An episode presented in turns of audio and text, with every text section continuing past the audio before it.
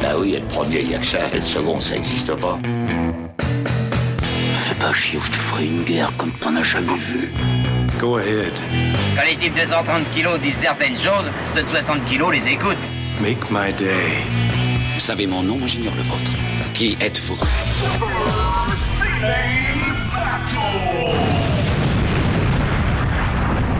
Le second, c'est un con. Super Ciné Battle, c'est le podcast où nous établissons le classement ultime du cinéma. Nous prenons vos listes de films que vous nous adressez pour les classer du meilleur au pire afin d'obtenir LA liste ultime. Ceci est notre épisode 95, l'épisode 100 s'approche petit à petit, et à l'autre bout du poste, j'ai mon camarade, le fonctionnaire du futur, Stéphane Boulet, dit le Norman Redus de la Haute-Savoie. Hello, hello papa, comment ça va? Ça va bien, ça va bien. Tu sais que euh, fonctionnaire du futur, euh, vu les tendances euh, actuelles, c'est c'est un tout petit peu antinomique. Hein. Je, je pense qu'on est sommes une espèce en voie de disparition. C'est vrai, et tu sais quoi, j'ai reçu un, un message d'un ami commun qui se trouve dans un Oui. pays lointain, Oui, je vois tout à fait. et qui m'a dit euh, j'ai beaucoup pensé je pense beaucoup à Stéphane Boulet en jouant à, Death Stranding et moi je lui fais pourquoi? Il me dit métier ingrat au service de l'État loin de toute civilisation Et il a parfaitement raison. Comme quoi, vraiment, c'est c'est quelqu'un de très perspicace à chaque fois. Toujours. alors il faut le dire c'est que là on enregistre on est un samedi on est assez tôt mais on vient juste de recevoir tous les deux Death Stranding Tout à fait, ouais. Euh, et puis euh, bah, bah donc euh, on est on est un peu en train de squatter donc on va pas faire nos impressions tout de suite t'en es à beaucoup d'heures de jeu? Non, non, j'en suis pas à beaucoup d'heures de jeu parce qu'en fait, bah, Death Stranding a l'inconvénient de, ses, de ses qualités, c'est que c'est un jeu où il faut quand même se- avoir une certaine plage de temps ouais pour se plonger dedans. Enfin, tu peux pas faire des parties. non c'est pas un jeu de papa. Donc, euh, donc du coup, j'ai pas forcément eu le temps d'y jouer beaucoup. Euh, j'ai un peu tâté le, le prologue et tout, et euh, voilà. Tout ce que je peux dire, c'est que je ne pensais pas que ça allait être aussi aussi bluffant visuellement. C'est assez dingue quand même. Moi, le boulot qui a été fait. ouais. Alors, et ce que je trouve assez beau aussi, c'est Norman Reedus qui n'a aucune expression humaine. Et, et c'est pas très réaliste, puisque dans sa carrière d'acteur, c'est pareil, il n'avait aucune expression jusqu'à maintenant. Donc finalement, voilà. Pas un sourire, pas un smile, pas un check, rien. Et même quand il essaye d'être humain, tu sais, quand il se regarde dans la glace, il n'y a pas Il- d'humanité. C'est vide. C'est Mickey Rourke après les opérations chirurgie. Il y a un peu de ça, ouais. Genre, il y a, y a- il y a plus d'humidité. Il a, il a lâché l'affaire. Alors, euh, bah, toi, tu es donc Stéphane Boulet de l'autre côté du poste, en Haute-Savoie. Je suis. Daniel Andreev, Camille Robotique sur Twitter. Aujourd'hui, c'est notre épisode 95. Et c'est un début de saison pour nous. Mais oui, oui, c'est le retour euh, aux années 2000 après, euh, eh bien après un double programme années 60. Enfin, nous a fait un double feature, comme disent les, les Americans. Euh, voilà. Et j'ai publié sur Twitter un, une schedule, je- comment on dirait, un, un emploi du temps. Un emploi du temps, voilà. Voilà, un emploi du temps très précis sur tous les épisodes qu'il va avoir et évidemment euh, j'ai pompé visuellement tout sur euh, sur les X-Men sur House of X parce que évidemment évidemment les podcasts je sais faire mais alors visuellement je suis moins je suis moins balèze. Et du coup, j'explique exactement ce qui se passe. Alors, vous avez eu l'é- l'épisode euh, quand même 80, euh, 93 et 94 qui parlaient quand même des années 60. Voilà, exactement. Aujourd'hui, c'est notre épisode 95, donc un début de saison, Oui. Ce qui est quand même, euh, voilà, genre tout de suite. C'est quelque chose d'important quand même, un début de saison. Voilà. C'est un début Faut de saison. soigner. Donc ça veut dire que c'est un épisode euh, taille, taille double. Voilà. Taille réelle. Taille réelle, t'es con. donc on a ça, on a ça qui arrive, et ensuite, euh, si vous regardez bien euh, notre emploi, cet emploi du temps que j'ai fait, il y a des, il y a des titres qui sont marqués en rouge, et voilà l'explication, c'est que les titres marqués en rouge, c'est les épisodes doubles, c'est-à-dire que on vous arnaque même pas sur la quantité, on va vous en donner plus au cours des deux mois, puisqu'il y a quand même des épisodes de durée normale qu'on va faire. Exactement. On Voilà. fait pas juste des épisodes d'une heure comme les précédents. Cet épisode-là va durer deux heures, et euh, ainsi que euh, le season final. Bah oui, parce qu'on s'était posé la question, on s'est dit quand même, le season première et le season final, c'est deux étapes importantes. On, voilà, il faut que, il faut lui consacrer un épisode complet, quoi. En plus, ça fait un an qu'on n'est pas revenu sur les années 2000. C'est la dernière occasion de le revenir dans cette décennie. Donc, il a fallu faire, euh, bah, des, il a fallu, euh, faut mettre les, les petits plats dans les grands, comme on dit. Exactement. Est-ce que ça te dirait pas de refaire un peu le, le... Attends, non, il y a un truc que j'ai oublié avant de, de faire le rundown, c'est qu'il faut dire, ah, parce qu'on a peut-être des nouveaux auditeurs, et ça, C'est vrai, c'est vrai. Il faut leur dire, pour nous faire parvenir des listes, c'est simple, c'est trois films par liste, un titre pour donner une thématique globale et vous l'envoyez à supercinébattle@gmail.com. Aujourd'hui, j'ai essayé de faire un panaché et de prendre des anciennes listes et des nouvelles listes. Et on a Ah. aussi un, une liste de patriotes qui, qui va donner un peu le là en termes de. On va essayer de, de faire un peu le ménage dans les gros, gros, gros films euh, euh, qu'on n'a pas traités. Et quand je dis gros film, ça veut pas dire film de qualité forcément. Ah, ça veut dire film que, voilà, qui évoque beaucoup de choses. Voilà, un film qui parle aux gens, voilà, c'est ça.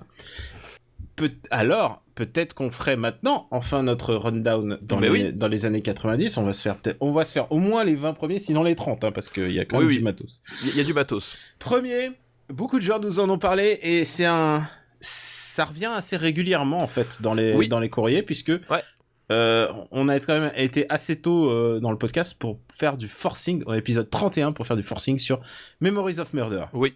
Et d'ailleurs, c'est drôle parce que euh, y a, tu sais, j'avais parlé justement, j'avais me recommandé le, le format vidéo club de de Combini. Ouais. Et ils en ont fait un spécial Halloween avec Julia Ducournau, ouais. donc qui est la réalisatrice de, de Grave et qui et qui dit justement à un moment donné, parlant de Memories of Murder, que pour elle pendant très longtemps ça a été son son film le plus le plus marquant des années 2000. Donc tu vois comme quoi on pas les seuls. On n'est pas les seuls et, euh, et c'est la preuve que quand même c'est un film qui dépasse quand même énormément de bah, j'allais dire les clivages il n'y a pas de clivage là-dedans mais euh, qui, qui, qui, qui va chercher loin c'est-à-dire c'est pas uniquement pour les, amateurs de films d'horreur c'est tout simplement les, les- pour les amateurs de grand cinéma quoi tout simplement Oui oui c'est non mais c'est un c'est un, c'est c'est un film euh, c'est- enfin c'est un, un chef-d'œuvre quoi. c'est un chef-d'œuvre et à tel point que ça va être très compliqué quand il va falloir traiter de Parasite parce que évidemment plein de gens euh, adorent Parasite mais euh, C'est ça. Dans Ah. un super Bong Joon-ho battle, euh, voilà, c'est- il y aura beaucoup de choses à, on serait bien emmerdé défricher. On serait bien emmerdé, j'ai envie de te dire. Alors, ensuite, qu'est-ce qu'il y a? On a No Country for Old Men, Oui. History of Violence, Mother. Euh, alors, deuxième beau genou. voilà, attention, voilà, pas le, pas le Aronofsky, hein. ne, ne pas, ne pas confondre, s'il vous plaît. Pas la bonne décennie.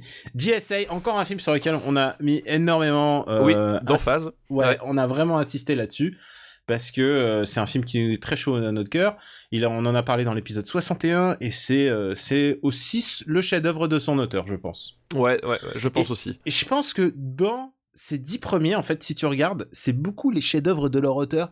Et je pense que, tu vois, est-ce qu'un jour Bojono fera mieux que Memories of Murder? Est-ce que les, les, les frères Cohen feront mieux que No Country for Je suis pas sûr. Ils feront quelque chose de différent, mais ils feront pas No Country for Old Men, c'est sûr. Euh, et puis, euh, et puis JSA, je pense que c'est le chef-d'œuvre de son auteur. Ensuite, Ouais, je pense aussi. Millennium Actress, possiblement le chef-d'œuvre de son auteur. Il ressort en décembre en salle. Ah bah, c'est l'occasion parfaite. Si Euh, vous avez voilà. jamais vu Millennium. Actress, c'est extraordinaire. Extraordinaire. j'ai pas d'excuses là. c'est un, c'est un film qui, qui montre à quel point le, le montage est, est primordial, même dans un film d'animation, et, et euh, c'est c'est un chef-d'œuvre, tout simplement. Autre chef-d'œuvre, et quand j'insiste sur le mot chef-d'œuvre en disant que c'est le meilleur œuvre de son auteur. Hein. Je ne dis pas chef-d'œuvre pour tous les, tous les films, mais euh, le voyage de Chihiro est pour moi très très important. C'est un, Miyazaki absolument majeur, et il est septième. Juste devant La Graine et le Mulet, le premier film français de cette liste. Ouais, tout à fait. Donc euh, Keshish, est-ce que le chef-d'œuvre de Keshish? J'en suis persuadé. Ouais, je pense aussi. Ça, je qu'il pense qu'il ne fera jamais mieux et s'il essaye, ça va faire, il va aller dans l'expérimentation. Je pense que tous ces films euh, trahissent euh, ce truc de il est allé très loin et après euh, bah, comment tu fais pour aller pour revenir? Et puis ensuite The Host, ça veut dire trois films de Bouge- dans le top 10. trois films de Bougenou dans le top 10. Est-ce qu'on vous a dit qu'on aimait Bougenou depuis euh, le The Host? On en a parlé dans l'épisode 24 déjà. Ouais, c'est vrai, tout à fait. Ça remonte, hein, ça remonte. ça purée. remonte. Et euh, enfin euh, Exilé, Exilé, euh, Johnny To. grand western post-moderne on va dire. Et Ouais, complètement, complètement. euh, que- voilà, quel grand film, quoi. Et comme on est, euh, on se fait un dé- c'est début de saison, on va, on va continuer. Eternal Sunshine of the Spotless Mind, Itumama Tambien, The Yard. grand film. Itumama Tambien, le grand film d'un réalisateur qui va encore plus, qui Voilà, va prendre, qui- prendre de l'ampleur avec le temps. Exactement. Mais Itumama Tambien, déjà, tu, tu sens que tout est là. The Yards, bon, euh, c'est notre, c'est notre poteau James Gray. Voilà, exactement.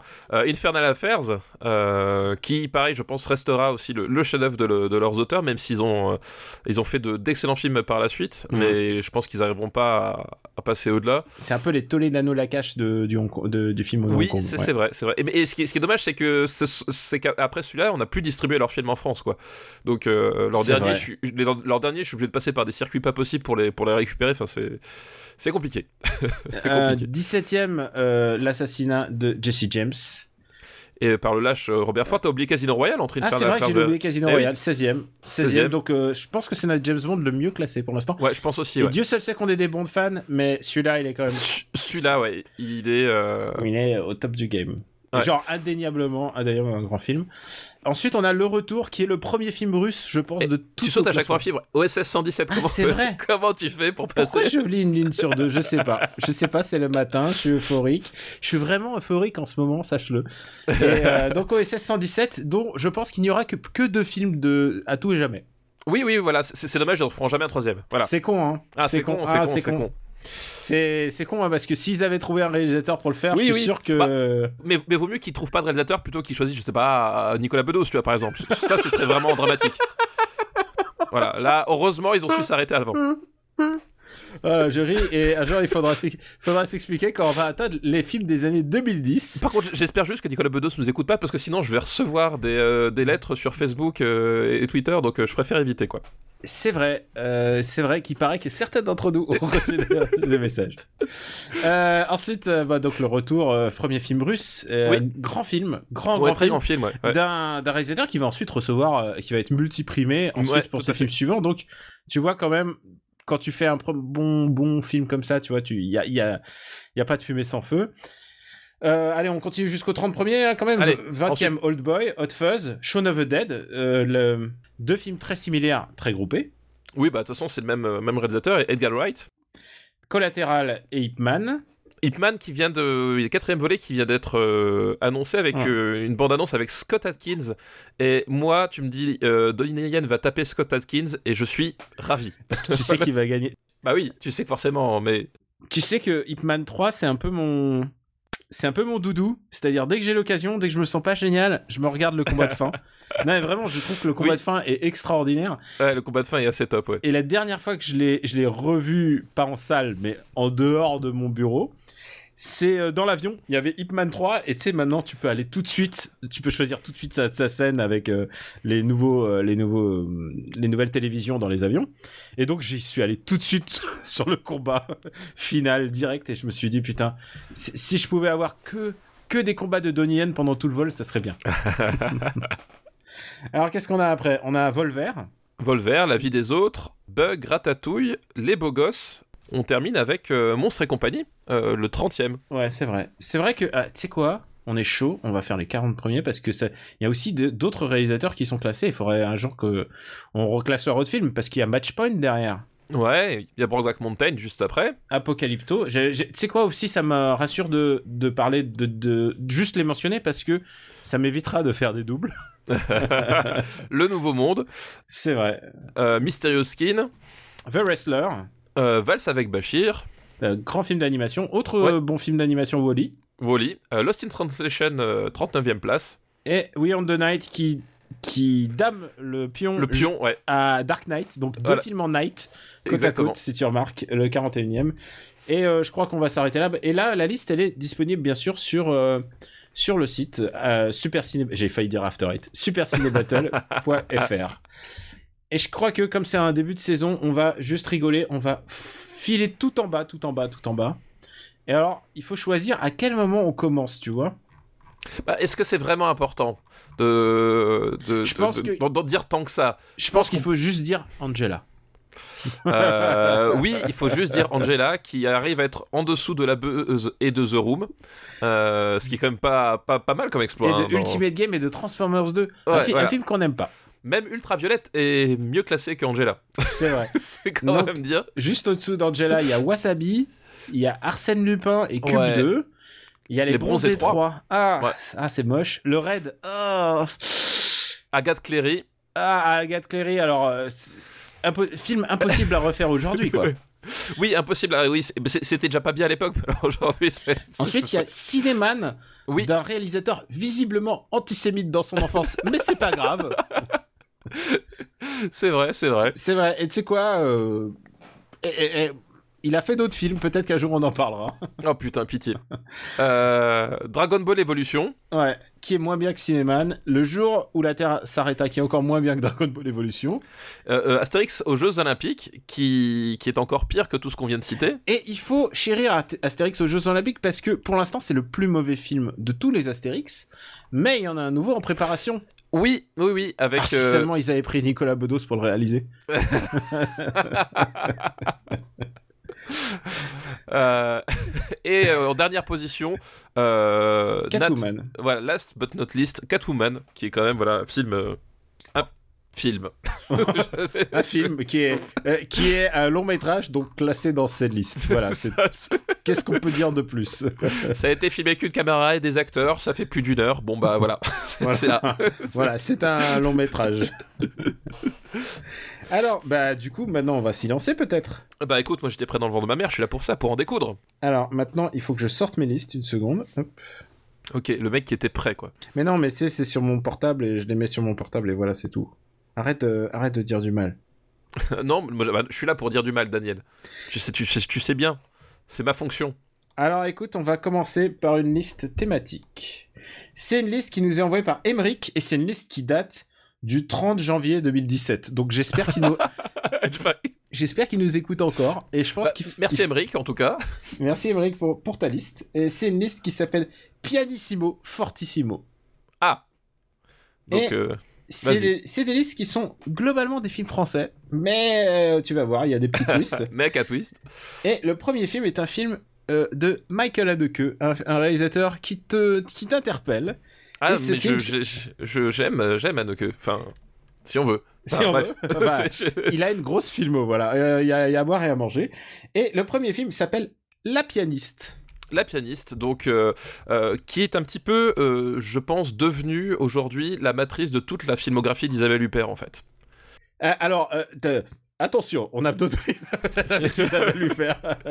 Est-ce que c'est la matrice? Oui, je pense qu'au niveau Ah de oui. son, au niveau de son, De, de, de, enfin, de- de tout ce qu'elle, ce qu'elle fait, c'est exactement ce à quoi tu vas t'attendre au cours des 20 prochaines années. c'est ça, c'est qu'en fait, euh, euh, bah, Isabelle Huppert, euh, grande actrice, euh, voilà, qui, a une filmographie, elle a tourné avec Chabrol et tout, voilà, c'est- pas, c'était pas quelqu'un de nouveau dans le dans le métier, euh, évidemment, Euh, mais ceci dit, depuis euh, depuis l'orée des années 2000 et, je trouve depuis spécifiquement euh, euh, la pianiste, euh, elle est quand même devenue espèce d'icône, euh, euh, comment dire ça, euh, froide et en même temps euh, pétrie de névrose euh, euh, euh, voilà. Enfin il y a vraiment et c'est devenu le, le- quand t'as Isabelle Huppert dans, dans un film maintenant tu tu t'attends à voir une, une, une femme à la limite de la frigidité pétrie de névrose et qui, qui va finir par déraper.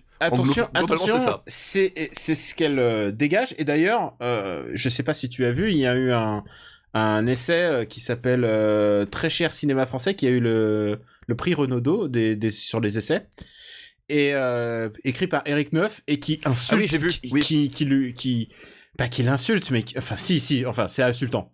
C'est insultant euh, parce qu'il il, il se moque de de Isabelle Huppert et de et de toute cette euh, toute cette vague d'ac- d'actrices en disant que bah euh, bah elles sont froides enfin et, et, et les qualifiant presque de frigides dans le texte et euh, ce qui a- honnêtement c'est absolument dégueulasse. Et, euh, et voilà. J'ai pas lu le bouquin mais tous les extraits que j'en ai lus.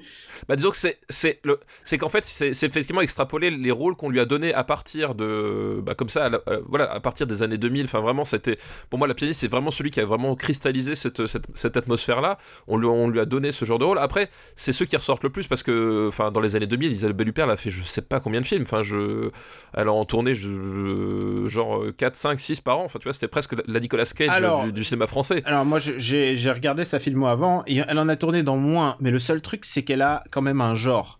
Et elle choisit quand tu vois quand elle euh, quand elle fait le film de Verhoeven c'est pas un hasard. Verhoeven, il Ah bah, prend, sûr, il non, mais prend voilà, quand il voit, il a sans doute vu ce film. Ver- euh, sans doute vu. Verhoeven a, a 2000% vu, vu ça. Évidemment que Verhoeven a vu du Mi- Mi- Michael Haneke. Enfin, je... Et surtout, voilà. il a vu celui-là très Voilà. spécifiquement. Oui, quand Alors- il fait elle, ouais. Quand il fait elle, il y a, il y a aucun doute là-dessus. Oui, bien sûr, ouais. Et quand on vous dit euh, que bah, c'est un cinéma un peu particulier, c'est que elle est, euh, elle est oui, c'est ce que tu as résumé. Elle, euh, elle a l'impression d'une névrose, névrose froide et, et presque sanguinaire, puisque dans, dans la pianiste, moi, il y a deux trois scènes qui me, Bah, qui, me- parce qui que, qui m'horrifient de par leur, leur et ça c'est, je pense que c'est plus Anneke que elle, de par leur leur froide colère dégueulasse. Je, je- tu vois, s'il y a une scène, euh, alors ça parle de pianiste évidemment, mais à un moment elle est prof de piano, mais à un moment il y a une fille, elle veut se venger de cette fille, de son élève, complètement gratuitement, elle est jalouse, enfin c'est jamais gratuitement de se venger de ses élèves, Daniel. Excuse-moi. Ouais, euh, non, excuse-moi, moi, Ils l'ont j'ai- cherché, vraiment. J'ai pas un jugement, j'ai pas un jugement de, de prof, mais un jugement de, de euh, différent quoi. Et, et elle met des- du verre dans la poche de, de l'élève.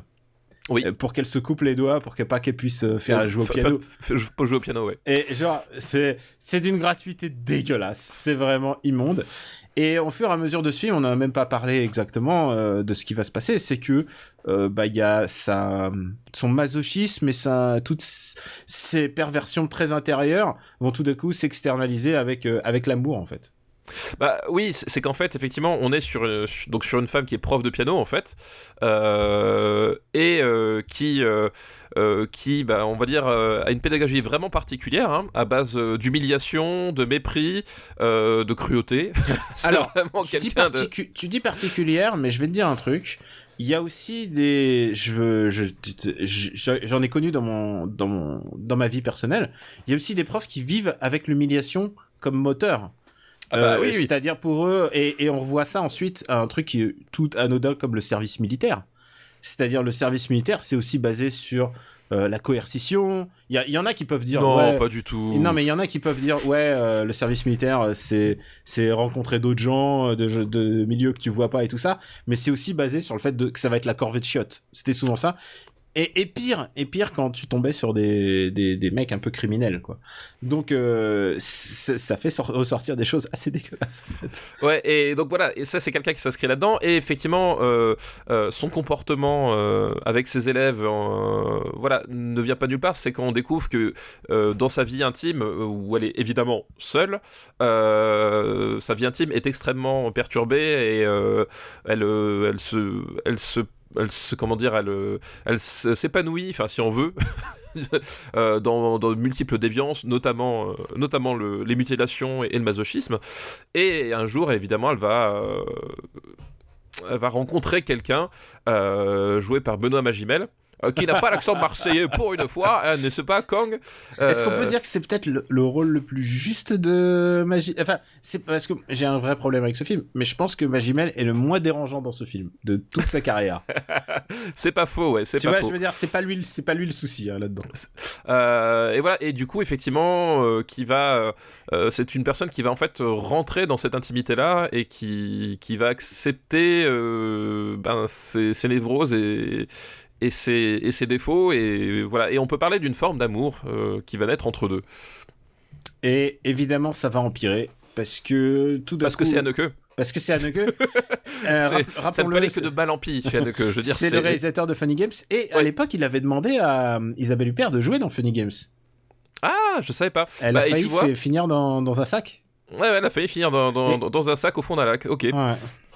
Et c'est un film évidemment euh, qui, je pense aussi, va être la matrice de Haneke pendant 20 ans, puisque il y a un avant après ce film-là. Il y en a avant après, et je pense que euh, de ces années-là, alors je, je les ai pas encore tous vus, hein, les, les Haneke euh, tardifs entre guillemets, euh, mais je pense que ça reste, enfin, de ce que j'ai vu, ça reste quand même son euh, euh, son, son meilleur, c'est-à-dire qu'après il y aura beaucoup de de redites et de choses qui vont moins bien fonctionner euh, dans ceux d'après, quoi. Avec Isabelle Huppert, encore une fois. Oui, bah il y a, oui, tout à fait. Et au bout d'un moment, euh, il y a ce qu'on rappellera le Michael Haneke movie, quoi. C'est-à-dire, c'est des gens qui souffrent. Et, euh, et le dernier, le dernier en date que j'ai vu là, qui est un métafilm, puisqu'il reparle de amour en fait.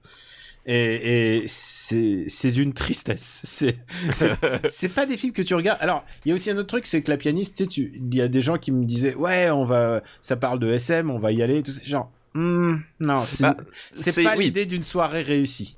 C'est pas l'idée. Bah, de toute façon, voilà, c'est d'une manière générale le, le, le cinéma d'Anneke, c'est pas le, c'est pas du cinéma que tu vas regarder euh, pour passer une bonne soirée. Enfin, je, Non. voilà, C'est- enfin, pas une bonne soirée au sens commun, on va dire. C'est du, c'est du ciné autrichien avec tout ce que tu peux t'imaginer ce que, ce que ça implique. Est-ce que ça peut vouloir appliquer Est-ce que tu, tu m'as même pas dit, est-ce que tu aimes ce film? Euh, bah, moi je suis assez client d'Anneke et je trouve que c'est un c'est un film réussi. Évidemment c'est enfin pour moi ça dépassera jamais Funny Games. Euh, mais euh, je trouve qu'il je, trouve qu'il réussit quelque chose d'intéressant avec ce film là Alors moi j'ai un petit souci, c'est que euh, la manière dont il dépeint les perversions, elles m'ont l'air, elles, me l'air, elles elles, elles me donnent un- une impression d'artificiel en fait. Et je pense que c'est un truc qui va rester souvent avec Haneke, c'est que j'ai l'impression que c'est un cinéma un peu pousseur, qui a envie de faire des effets et lorsqu'elle met sur le papier ses névroses, enfin sur le papier parce que littéralement je crois qu'elle écrit euh, ses névroses à Magimel à un moment. Euh, et Magimel est complètement choqué. Et la réaction de Magimel, euh, je j'y crois pas en fait. J'ai un un, vraiment un problème d'y croire en fait dans ce film-là. Je je crois en toute la partie. euh, Isabelle Huppert est une est une prof horrible. Euh, je crois en toute la partie euh, Isabelle Huppert euh, torture ses élèves. Elle elle les brise moralement et presque physiquement. Et en plus, c'est un peu, tu vois, c'est un peu stabilo bossé quoi. Elle est vieille fille, elle vit seule avec sa rhum, sa rhum avec qui ça se passe horriblement. Et en même temps, le soir, elle va dans des pipe shows pour se masturber en respirant des mouchoirs usagés. Je sais pas si je vous ai donné envie de voir ce film, mais, ce n'est que la partie réjouissante du film. Euh, voilà, c'est. Je, je trouve ça assez poussif en fait. Et je trouve qu'en plus, les effets, euh, le final est, est pas à la hauteur de, de, de ce qu'on nous vend.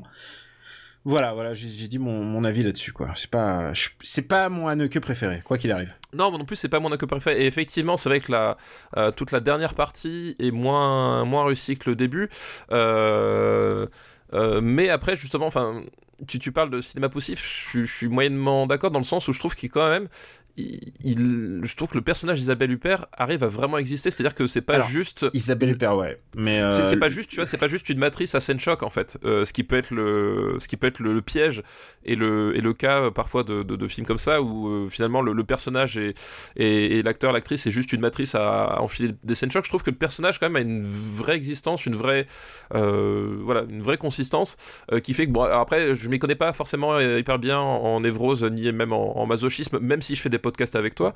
Euh, mais euh, le, le- voilà, disons que je, je, la- je trouve que la façon dont c'est fait contribue finalement à rendre le personnage euh, vivant. Et euh, alors effectivement, si c'est pas, euh, ça aurait peut-être été plus différent ou, ou subtil, mais en même temps, est-ce que tu as envie d'avoir la, voilà, la subtilité chez Haneke. Euh, même si on a, hein, enfin je veux dire, euh, je veux dire le, Euh, C'est la subtilité à son niveau, j'ai envie de dire. Tu sais quoi Ah, c'est- bah, je- ouais. c'est voilà en même temps enfin tu vois Haneke c'est euh, c'est c'est celui qui arrive à à, rendre le, enfin la scène la plus choquante dans Funny Games c'est une scène qui se passe hors champ en fait. Et ça marche parce qu'il a choisi à ce moment de le faire hors champ. Enfin, je veux dire c'est quand même quelqu'un qui a une vraie conscience du, du cinéma et de, son et de son et de son pouvoir. Euh, donc après voilà parce que justement quand on parle de, subtilité c'est souvent en termes d'écriture. Euh, j'ai envie de te dire c'est pas forcément euh, pas forcément là que se passe le cinéma d'Haneke quoi. C'est effectivement c'est c'est pas un cinéma de subtilité et c'est un cinéma de gros effets mais de gros effets euh, c'est c'est comme un bruit sourd tu vois c'est genre c'est il y a un- il y a un petit côté euh, c'est le in your face autrichien quoi pour moi c'est Ah bah il y a, il y a y complètement un côté in your face. Bah, et de toute façon, enfin je veux dire aussi. euh, la c'est- on n'a même pas parlé d'Annie Girardot qui joue la mère enfin voilà la- ce, que- ce qui intéresse Haneke d'une manière générale, c'est aussi le, bah, le, le rapport entre les gens et le rapport entre les, les- les gens et ses films. Enfin, il, il- il est conscient de, de ce que le spectateur, euh, euh, enfin que le spectateur est là et que le spectateur a, a un certain bagage, une certaine attente, etc. Mhm. Et c'est toujours, enfin, c'est toujours été quelque chose qui avec lequel il a, il a, il a énormément joué. Et, euh, et justement, enfin, le- pour moi, ces effets sont, sont toujours au service de cette logique-là, quoi. C'est quelqu'un qui, à un moment donné, enfin, je trouve, ne fait pas les effets pour les effets, mais qui, qui les fait parce qu'il sait qu'à un moment donné, il, il, il- il a envie de jouer avec son spectateur, quoi. Alors, il a envie de jouer, bah, c'est comme un chat qui joue avec une souris morte, d'accord. Euh, faut accepter, euh, faut accepter d'être la souris morte dans, dans ce cas-là. Euh, mais moi, c'est quelque chose que j'aime bien et je trouve qu'il y arrive encore bien sur ce film-là. Euh, c'est avant qu'il devienne un peu la caricature de lui-même, en ça. utilisant Isabelle Huppert qui, qui l'utilise jusqu'à la caricature. Euh, il y a juste un moment où il faut, c'est notre point festival, puisque ce film-là a gagné énormément de prix, donc euh, il faudrait quand même le dire. Il a eu le grand prix du jury, donc il n'a pas eu le, le- La palme. La palme, puisqu'elle était, euh, c'est Nanny Moretti, c'était la Chambre du Fils cette année-là. D'accord, oui, ok. Mais euh, Isabelle Huppert a eu un prix d'interprétation féminine et euh, Benoît Magimel a eu, on l'oublie, mais Benoît Magimel a eu une palme, palme d'interprétation à Cannes, et ce qui Eh paraît ouais. incroyable. Et ouais, alors ça, ça fait partie. ça, c'est les trivia, tu, tu l'as pas vu venir. Ah, ça, ça genre hmm, incroyable. Est-ce que tu veux, euh, genre, tu veux savoir qui était à, à l'époque à Cannes euh, face à ce film Genre, je, je prends quelques quelques films. Il y avait l'éloge de l'amour de Godard. Y avait- Je crois pas que je l'ai vu. Il y avait Distance de Koreeda. Il y avait Moulin Rouge en ouverture de Baz Luhrmann. Ah, mais il était pas en compétition, du coup, il était en ouverture. Non, non, en ouverture, c'est Ouais. film d'ouverture, il est en compétition.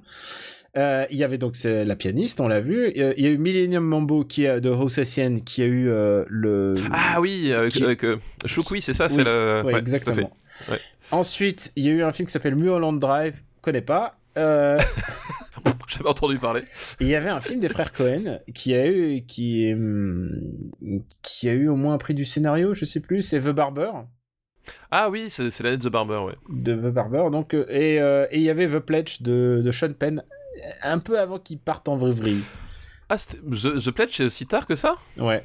Ah, purée, je- Et- tu vois, j'aurais dit que c'était un film des années 90, Et tu tu, vois. sais qui était euh, en compétition euh, cette année-là euh, aussi euh, Il y avait Shrek. Qu'est-ce que Shrek faisait là? Waouh Bah, faut faire confiance, faut, faut, faut faire plaisir aux copains, j'imagine, je sais pas. c'est, euh, Je crois que tu sais, il devait sortir à ce moment-là ou quelque chose. Oui, il devait sortir, puis, ah, et puis en plus, enfin, Shrek, quoi. Oui, c'est pas le. c'est genre, pas genre, le c'est. Shrek, quoi. C'est- c'est- C'est vrai qu'on a, Wow. cla- on a classé aucun Shrek. T'es sûr? Ah ouais, je crois qu'on en avait parlé, il me semblait. Ah, je sais pas, mais tu sais, moi, les Shrek, je somnambule à travers, je, je- ça m'intéresse plus. Euh, Ouais, ouais, je, je, suis pas un gros fan de Shrek non plus, non. Alors, où est-ce qu'on va classer euh, la pianiste? Alors, À pas va confondre avec le pianiste et le- tous les autres. Non, hein. non, non, non, non, qui est pas non plus un film de la rigolade, hein, le, le non pianiste. plus, non plus. Voilà, si, si, c'est pas non plus euh, la grosse marade, mais je crois que le pianiste, on en avait parlé en fait. hein, euh. Attends, est-ce qu'on a le pianiste Le pianiste, ouais, ouais, de 89e. 89. Ah, tiens, bah voilà. Est-ce que la pianiste est meilleure que le pianiste Euh, écoute, pour moi, je le mettrais dans les mêmes, un peu dans les mêmes. euh, Je le mettrais dans les mêmes eaux. dans les mêmes eaux. Ah, tu Euh. vois quoi? On a un film. euh, un, un film allemand similaire, je le mettrais entre. euh, je le mettrais sous la chute. Je mettrais pas au-dessus d'Obrother. Euh, bah écoute, est-ce que tu peux me laisser entre Brother et la chute du coup? Euh, ouais, mais sous Black Book, quoi qu'il arrive. Oui, sous Black Book, ouais, ouais. D'accord, ok. Entre Obrother, Vendu. entre Obrother et la chute, on est d'accord? On est d'accord. Voilà. Donc la pianiste. Euh, T'as vu, hein, c'est un film que je suis pas fan, mais je te. Non, non, mais bien sûr, je- ouais, je- te- Je, je re- je reconnais là effectivement Voilà. la, la distance et le professionnalisme que nous attendons. Bah, Daniel André, il faut, faut se mettre sa forme. ça, ça me rappelle. Alors, j'ai envie de dire qu'on a quand même une espèce de petite plâtrée de films à tendance euh, autrichienne, on va dire, pour être Oui, c'est vrai là, a on- la vague, on a le pianiste, on a Black Book, et on a la pianiste, et la chute. Et la chute, ouais. c'est vrai Voilà. que globalement, c'est, c'est si, on, si on devait faire à un moment donné une, je ne sais pas, euh, une, une sorte de diagramme du malaise. Voilà, Si vous êtes les un listes. Allemand de festival, si vous êtes un Allemand de festival, ou, ou, ou que vous aimez les nazis de festival, je pense que c'est là qu'il faut aller. Alors, on va changer complètement de registre, mais pas forcément d'actrice, figure-toi. Ah, Puisqu'on va euh, parler d'un autre film où ça parle de piano, c'est Merci pour le chocolat de Chabrol. Ah bah écoute, alors je ne l'ai pas vu, merci pour le chocolat. C'est vrai? Ah Non, cool. je Bah, ne l'ai pas vu. euh, il est où notre, il est où notre fichier, notre euh, devoir de vacances? Je cherche devoir de vacances. Devoir de vacances. Hop. Ah, écoute, je vais, je vais me faire un plaisir de essayer de te le trouver. Et, et je crois que Merci pour le chocolat, je ne l'ai pas vu parce que je, je détestais le titre, je ne sais pas pourquoi. C'est vrai Ah ouais, il y, y y y a un truc à l'époque, ce- le titre m'avait rebuté. Et euh, voilà, du coup, je l'ai jamais vu. Alors, je te Ce spoil n'est un pas une bonne raison, attention. Oui. C'est la raison que j'avais C'est quoi. Parfois, il faut, il faut dire non. à- parfois, le titre, ça se joue à là. Non, mais il y a des fois, tu, tu, tu dois faire des, tu dois faire des choix, etc. Et voilà. Et euh, je sais pas, un truc qui s'appelle Merci pour le chocolat, je... pff, sur le moment, ça m'a pas, ça m'a pas parlé. Eh ben, j'espère que t'as vu le dernier film de cette liste parce que, euh, et je pense que tu vas même scroller vers le haut parce que c'est un film qui parle aussi de piano. C'est un film qui s'appelle euh, De battre mon cœur s'est arrêté. Ah, de, de Jacques Audiard. Jacques Audiard. On n'en a pas classé beaucoup et je peux te dire que tu vas scroller vers le haut. Euh, de battre mon cœur c'est arrêté. Donc, c'est, si je me souviens bien, c'est l'hist- il est quoi Il est, euh, il travaille pour. Il travaille euh, vaguement dans pour son l'immobilier. père. Il est, euh, il fait de l'immobilier, mais c'est surtout, euh, Enfin, il, fait, il fait de l'immobilier. voilà, il, C'est un il expulse des gens en fait. voilà, il expulse des gens plutôt pour son père, j'ai l'impression. Mais non, en fait, il fait le même taf que son père et, et, et lui, il déteste ça. Voilà, c'est ça, c'est qu'en fait, effectivement, enfin, il y, a- la figure du père, donc euh, le père joué par euh, Nils euh, Arestrup. Arestrup, ouais. Lui, le, le protagoniste, c'est, Romain Duris, donc euh, Mhm. voilà.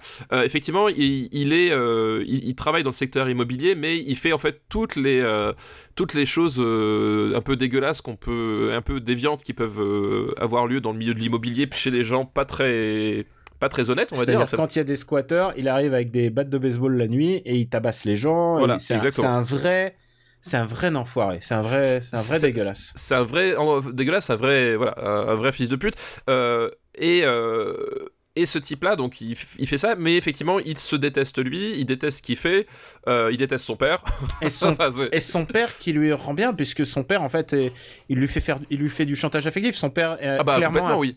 un pervers narcissique qui est en train de vieillir et c'est un truc terrible, euh, papa, puisque nous sommes en train de vieillir à- au, au moment même où je te parle et rien ne nous dit que dans 30, 40 ans qu'on aurait, les- enfin, si, si, si on vit jusque-là, mais au moins arriver à, à ce qu'on appelle entre Quand on guillemets fera le- Super Ciné Battle l'épisode euh, l'épisode 1000, voilà, quand on arrivera à Super Vision mais rien ne nous dit qu'on sera les mêmes, et rien ne nous dit que les valeurs que- auxquelles on peut croire, enfin on n'est pas là pour distribuer des valeurs, on n'est pas pour dire, voilà, parler de ça, mais, mais on, rien ne nous dit qu'on sera euh, la même personne euh, en notre fort intérieur, et c'est exactement ce qui s'est passé euh, pour ce gars, c'est clairement, euh, il aime son père, il aime son père, c'est sûr et certain, hein, parce que tu, quoi qu'il arrive, il aimera toujours son père, mais son père est un vrai, vrai, vrai enfoiré. Bah, c'est ça, c'est qu'en fait, c'est toujours le, le, le, le conflit. euh, en fait, il, il, il, est pris en, étau parce que il peut faire ce qu'il veut, ça reste son père et il, a forcément un, rapport affectif avec. Et en même temps, l'image que lui renvoie son père et même la, la façon dont son père lui parle, enfin, c'est, il, est abject, hein, parce que justement, c'est un, un homme détestable qui s'aperçoit qu'il est en train de vieillir et, et de, ben, de diminuer et qui du coup, euh, la seule façon qu'il a de gérer ça, c'est de reporter son agressivité sur son entourage. Euh, évidemment, c- le personnage de Romain Duris se prend ça en pleine face. Euh, et donc, on est dans cette sorte d'errance. Et un jour, un jour, euh, il va s'ouvrir un petit peu à l'humanité, au sens à grand H, hein, pas, pas ses enfin, si un peu ses concitoyens, mais même la part d'humanité qu'il peut y avoir en lui ou dans les autres, à travers, à travers le piano, qui ne, il découvre que d'un seul coup, c'est quelque chose qui, il a un certain don pour le faire et en plus c'est quelque chose qui lui parle et qui lui permet à un moment donné bah, d'avoir euh, la soupape qu'il a jamais eue dans sa vie quoi. Et il va le faire en- plus si, si je me souviens, il y a cette euh, euh, étudiante chinoise qui vient l'aider, Oui, euh, et qui va euh, qui va l'aider au cours de, de, de- pour euh, pour euh, pratiquer le piano en fait, parce qu'il rencontre, si je me souviens, euh, une personne qui travaillait pour sa mère, donc il y a le spectre de sa mère qui est pas loin, personne qui travaillait pour sa mère et qui travaillait dans le monde de la musique et lui dit passe des auditions. Donc au fur et à mesure du film, il va s'entraîner avec cette personne et en, euh, au piano j'entends et en même temps il va devoir faire des trucs assez dégueulasses pour son père et à un moment il y a un, il y a un mafieux russe qui est même en question euh, dans, dans l'histoire Tout à fait, tout à fait. c'est un film qui est un remake qui est l'adaptation d'un bouquin mais un, un film qui a déjà été adapté dans les années 70 euh, un film qui s'appelait Mélodie pour un tueur avec Harvey Kettel. Ah, oui, T'imagines j'ai- Harvey Kettel déjà dans les années 70 Euh, bah oui, oui. C'est, c'est- ça fait bizarre. Alors moi j'ai, j'ai un peu mis euh, les, les- j'ai un peu annoncé la couleur. Est-ce que tu aimes ce film? Alors, oui, mais. Ah Euh, tiens, je t'écoute. Euh, mais alors, déjà, je trouve que c'est pas le meilleur film de son auteur.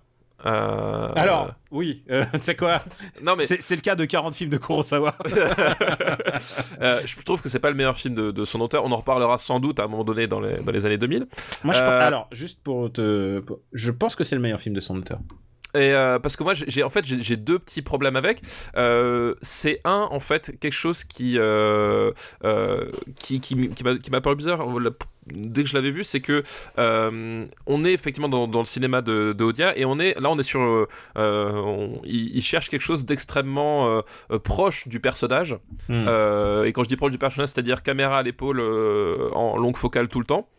Et en fait, le, il- je trouve qu'il y a des moments où il, il est un peu piégé par ce, ce choix de mise en scène. C'est-à-dire qu'il y a des moments où, euh, un, peu comme, euh, un peu comme Paul Greengrass par exemple, euh, c'est-à-dire que Paul Greengrass, c'est un type, quand il filme deux types en train de chuchoter dans une gare, t'as la caméra qui tremble tout le temps.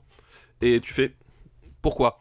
Et Bah, Greengrass, c'est, c'est Voilà. sa marque de fabrique, ouais. Voilà, et, et de pas de mon cœur s'est arrêté a un tout petit peu le même problème, c'est-à-dire que je trouve qu'il y a des scènes où justement à un moment donné la, la caméra t'avait pas besoin d'être collée au, au, au point noir de Romain Duris pour en profiter. Tu vois ce que je veux dire? Hmm. C'est-à-dire qu'il y a- il y, a des moments où, euh, où justement le- les moments où le personnage respire, et ben la caméra continue à un moment continue justement de de, nous étouffer et il y a voilà, il y a un truc, je trouve, qui, qui- ça fonctionne pas aussi. Enfin, je vois ce que veut dire le, le- le film, mais je trouve que du coup, la caméra nous dit un peu autre chose. Et voilà, il y a une espèce de, de, di- de dissonance là qui, me gêne un petit peu euh, à certains moments. Et je trouve que c'est un truc qui maîtrise quand même beaucoup mieux sur, euh, sur d'autres films Mhm. dont on reparlera.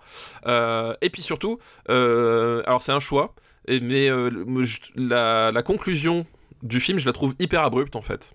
Je trouve la, la, enfin, je trouve la narration du film assez assez exceptionnelle en fait. Enfin, euh, Audiard, il, il sait raconter une histoire. Enfin, il y a vraiment un truc. Euh, et et le, film pro- progresse, avance. Enfin, il, il a il a son rythme, il a il a quelque chose qui se met en place. Et d'un seul coup. Le, le, le film s'arrête et pouf c'est la fin. Enfin il y a vraiment j'ai trouvé que le euh, moi je m'attendais à ce qui qui est encore euh, voilà deux trois séquences euh, derrière etc la, la narration c'est à dire que le euh, ça, ça me donne l'impression un peu parfois d'avoir comme certaines séries où d'un seul coup ils, se rendent compte qu'ils sont à l'épisode 13 donc la fin de la saison et que merde faut, faut boucler tout de- dans, le, dans le dernier épisode. Et il y a un peu ça je trouve dans le, dans le final de, de battre mon cœur s'est arrêté. Je m'attendais à ce que bah, les choses soient plus euh, euh, soient moins précipitées dans leur, euh, dans leur conclusion Mhm. quoi C'est vrai que c'est une conclusion un peu abrupte et t'as l'impression qu'il y a- il y, a vraiment des time, des time jumps euh, assez Oui, importants. oui voilà et, en même temps, et en même temps, c'est presque logique pour un film dont le titre est De battre mon cœur. Oui, c'est voilà. arrêté. alors et je pense euh, que ça, ça a une importance parce que c'est un film dont je pense la rythmique est primordiale puisque on parle à la fois de piano et aussi il y a une forme de rythme dans lequel et qui est euh, qui est induite par les événements qui vont arriver. Et je pense que enfin on, on pourra en reparler ensuite chez Audiard, mais je pense qu'il y a une science du titre chez ce mec. Euh, ce titre Bah, est, absolument brillant, je trouve. c'est- très littéraire en fait euh, dans enfin euh, à part peut-être justement les frères Si- sisters en fait qui est peut-être le film avec le titre le plus nul entre guillemets de, de sa carrière il, est, par- il est- il est presque banal, c'est c'est genre le le, le, le, le- titre c'est le, c'est le nom des héros. Ok. Mm. Bon, c'est super. Mais c'est vrai que dans d'une manière générale effectivement il y a une euh, il y a effectivement une, une, une- une volonté euh, littéraire au sens polar. Enfin vraiment euh, euh, tous ces polars justement où quand tu, tu, tu lis le titre tu sais pas de quoi ça parle mais ça te donne une ambiance. Enfin ça, ça, ça- voilà. Et, et ça effectivement c'est quelque chose qui, qui réussit assez, assez bien enfin sur ces, sur ces autres films. Euh, voilà sur mes lèvres je trouve aussi c'est un super titre en fait ça Sur mes tu- lèvres, même un prophète, tu vois. un prophète, genre- voilà, et même un prophète, voilà, tu, tu vois genre, qu'est-ce qui, genre, qu'est-ce que, qu'est-ce qu'on est en train de nous vendre Qu'est-ce qu'on est en train de quoi un on est héros en très discret, enfin tu vois, voilà, c'est Ouais. c'est des, effectivement, t'as raison, c'est vrai que c'est un truc qui, euh, Même de et- rouille et d'os, quoi. Tu vois, Oui, c'est ouais, pouf, ouais. c'est quel, titre génial, quoi. c'est vrai que c'est c'est un truc assez récurrent euh, chez lui, ouais. Et euh, moi, c'est un film que j'aime beaucoup parce que ça parle de, de conflits familiaux dans lequel euh, je, je me retrouve pas exactement. Mon père n'a jamais été un, mafieux, euh, mafieux, mais, par contre, euh, je, peux savoir ce que c'est que ce que c'est que le traumatisme, le traumatisme familial. J'en ai eu, j'en ai quelques-uns sans, vouloir rentrer là-dedans. Et, il y a une partie de ça dans laquelle je me retrouve en fait. Euh, je me retrouve et le moment, il y a des moments clés dans le film où euh, quand il rencontre son père et qu'il se parle les yeux dans les yeux dans un bar et tout, et euh, le, le, le, le- c'est- je pense que c'est le meilleur film de Romain Duris, hein, euh, de tous les- Oui, alors ça par contre, ça, je suis d'accord aussi. il le porte Ouais. à, à un niveau, son, son espèce de négligé quand il voit son père arriver et que son père arrive avec une nouvelle, avec une nouvelle meuf qui est jouée Ouais. par Emmanuel DeVos et il fait. Et il y a un moment où il fait, mais papa, c'est une pute. Et genre, il le joue, il le joue avec, avec une, euh, une Et- et- distance et puis, tellement, tellement, tellement efficace, quoi. Il y a quelque chose aussi qui, qui, m'a, qui moi, me m'épate dans, dans, dans la façon dont Romain Duris joue dans ce film-là. C'est qu'en fait, son, son personnage, euh, euh, il, il a, il porte un- une, une sorte de, de, de, de, costume, cravate, pantalon noir, chemise blanche. Et il a son, son blouson qui, qui est un mix entre un, un blouson de costard et un, un bomber, tu sais. Et tu vois ce type-là qui, qui s'habille comme ça parce que euh, parce que il a il, il- il travaille avec certains intermédiaires. Enfin, et en même il est, rentre pas dans le costume vraiment. Enfin, il y a vraiment un truc. Tu sens qu'il qu'il- que c'est l'espèce de petit voyou qui euh, qui est obligé de se faire un peu plus gros que ce qu'il est parce que euh, c'est ce qu'on attend de lui et que ça fonctionne pas parce qu'il n'arrive pas à donner le change quoi. Et ça, il le joue super bien, euh, Romain Duris. c'est le meilleur rôle à ce moment de sa vie en fait. Il est, tu sais, on parle de avoir le bon âge pour jouer quelque pour jouer un rôle. Je crois que c'est, c'est, il y a vraiment la rencontre quoi. Évidemment, ce film euh, euh, doit énormément à Jacques Audiard et à l'adaptation qu'il a fait d'ailleurs avec euh, Tonio Benakista. Mais mais il y a aussi Romain Duris qui est extraordinaire oui, oui, et, ouais, ouais. et Nils Harelstrup euh, qui est et- il est, euh, il est il est impérial et évidemment je peux pas révéler il y a des scènes mais il y a deux trois Oui. scènes qui m'ont absolument bouleversé Ouais. dans ce film une qui est criante de vérité parce qu'évidemment évidemment ça va ça va se terminer mal entre eux Euh, et il- Non. non mais Non, Mais sais alors, on a commencé sur les bases- queues, ça peut pas être pire hein. C'est ça. Vu les bases sur lesquelles démarre leur relation dans le film, tu- ça pouvait- je vois pas comment ça pouvait Ouais. se terminer. Euh, et donc pour moi, je, je veux juste dire, c'est un des films qui m'a le plus marqué dans ma vie. Je crois que c'est un des films qui a le plus compté. Euh, pour plein de raisons. Euh, genre, c'est vraiment viscéral, c'est.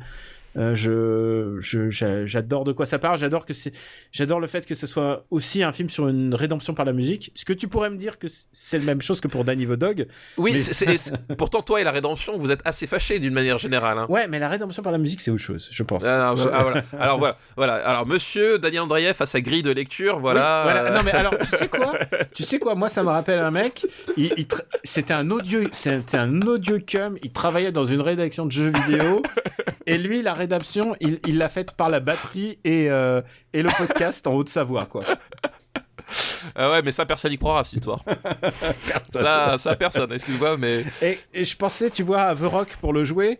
Mais, euh, mais finalement, on va prendre euh, Barthès. oui, c'est ça. Euh, Donc voilà, c'est un film que, qui, qui m'est euh, qui m'est absolument hmm, précieux et fondamental. Et je sais pas si j'aurais le même choc, je l'ai vu au moins trois fois dans ma vie, et je sais pas si j'aurais le même résultat en le revoyant encore aujourd'hui, mais c'est un film que je trouve euh, extraordinaire. Eh bien, je t'entends. Maintenant, il reste le plus dur. C'est le marbré. C'est le marbré. Où est-ce qu'on va marbrer de battre Mon cœur s'est arrêté? Pour moi, c'était un top 20. Euh, alors attends, qu'est-ce qu'on a top 20 Pour moi, c'est un film comparable à Itumama Tambien et The Yards. Euh, hmm, Alors, je l'entends. Moi, je te propose ma limite. Ce serait Bug de Friedkin. Non, non, non, je, je trouve ça mieux que je trouve ça mieux que Hitman. Je trouve ça mieux que Shaun of the Dead. Ah, moi, je, Euh, moi, je trouve, non, je trouve Shaun of the Dead collatéral, la vie des autres, euh, mieux, vraiment mieux. hmm. Alors au-dessus, de- alors pas, pas au-dessus de collatéral, en dessous de, au-dessus de Hitman, entre Hitman et collatéral. Allez, ok. Oh, c'est pas mal comme place. Oui, d'accord, c'est pas mal. Euh, C'est dur de rentrer là-dedans. Et aussi un autre truc, c'est que moi, pour moi, je te dis, ça vaut, ça vaut The Yards. Ouais, non, je, je, Pour, je- pour je un vois. alors, pour un film qui parle exactement de la même chose. Pour un film qui parle effectivement de sujets assez proches. Genre, ça parle des conflits familiaux. C'est exactement ça, quoi. Effectivement. Alors, de battre. Un film qui m'est très cher. Mon cœur, c'est très Et sans que, évidemment, euh, je précise, euh, personne de ma famille n'a été un. Genre, moi, c'est c'est des Russes immigrés, hein, ils ont jamais été dans l'arnaque immobilière. Je précise. pas du tout ça. Mais je trouve que la manière dont le joue Niels Sarestrup et leur relation avec euh, son fils, ça me, à chaque fois, je trouve ça d'une justesse. Je trouve ça, je trouve ça fabuleux. Donc, il est rentré 24e, euh, 24e de la liste. C'est gravé. C'est gravé. Ok. Euh, T'as vu comment on négocier ce coup-ci? Ah non, non, mais c'est effectivement, on a négocié. Et je, j'ai- et je regarde, 24ème, c'est la place euh, honteuse de Trainspotting dans les années 90, donc finalement, chacun s'y retrouve. Chacun s'y retrouve. Ah. On va passer à une liste d'un patriote. Alors d'abord, on va remercier Emmerich Merci Emmerich pour ta, pour ta liste. pour cette liste. On a gravé beaucoup de Français pour une fois. Oui, c'est vrai, De vrai. Français et d'Autrichiens. Euh, Et on va passer à une liste d'un patriote fidèle qui s'appelle Gokan. Ah oui, ça me dit quelque chose, Eh ben, effectivement. bien sûr que ça te dit quelque chose. Évidemment. Euh, Gokan71, euh, qui est un patriote très très fidèle, et donc il a le droit de placer une liste, et qui va nous permettre de euh, faire du ménage dans les gros titres, tu vois, parce que... Et, et en même temps, il y a un twist à cette liste, tu vois. Ah, mais on, on aime les listes à twist. Voilà. Et c'est une liste qui s'appelle Toute saga a une fin, point d'interrogation. Ok. Et le premier film de cette liste, c'est Le Retour du Roi. Ah bah oui, forcément. De, de Peter Ja- Jackson. Euh, Je Euh, crois, ouais. De, Je- de Peter, je- Peter de- Peter Jackson. Est-ce que je euh, peux juste dire, je préfère le retour au retour du roi oui, moi aussi.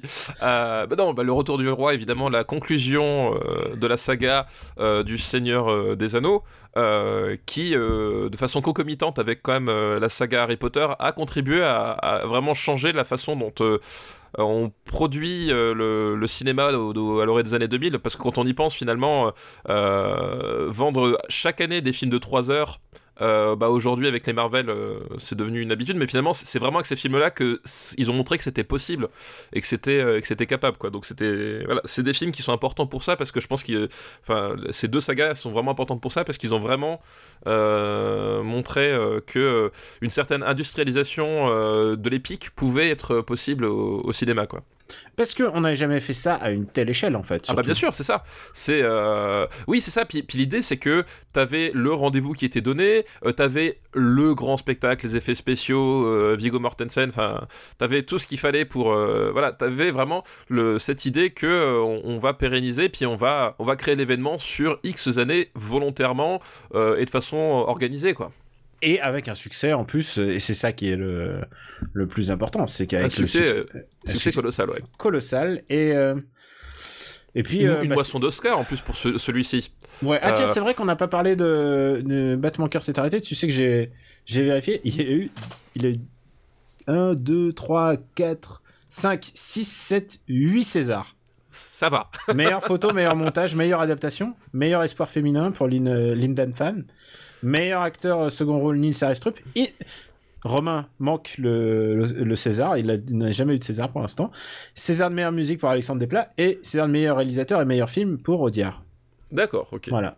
Alors c'est pas le même, euh, c'est pas le même enjeu pour euh, Lord of the Rings par contre. Non, non, Lord of the Rings, bah, Lord of the Rings, il a, il a eu une moisson d'Oscar, mais je pense que c'était. C'est le euh, dernier, c'est le dernier. c'est- le dernier. ouais, Et- c'est- et- mais et- souvent c'est le cas, c'est que Il l'a eu pour tous les autres, en fait. voilà, hein. c'est comme ils font en général, comme Game of Thrones euh, aux, aux Emmy.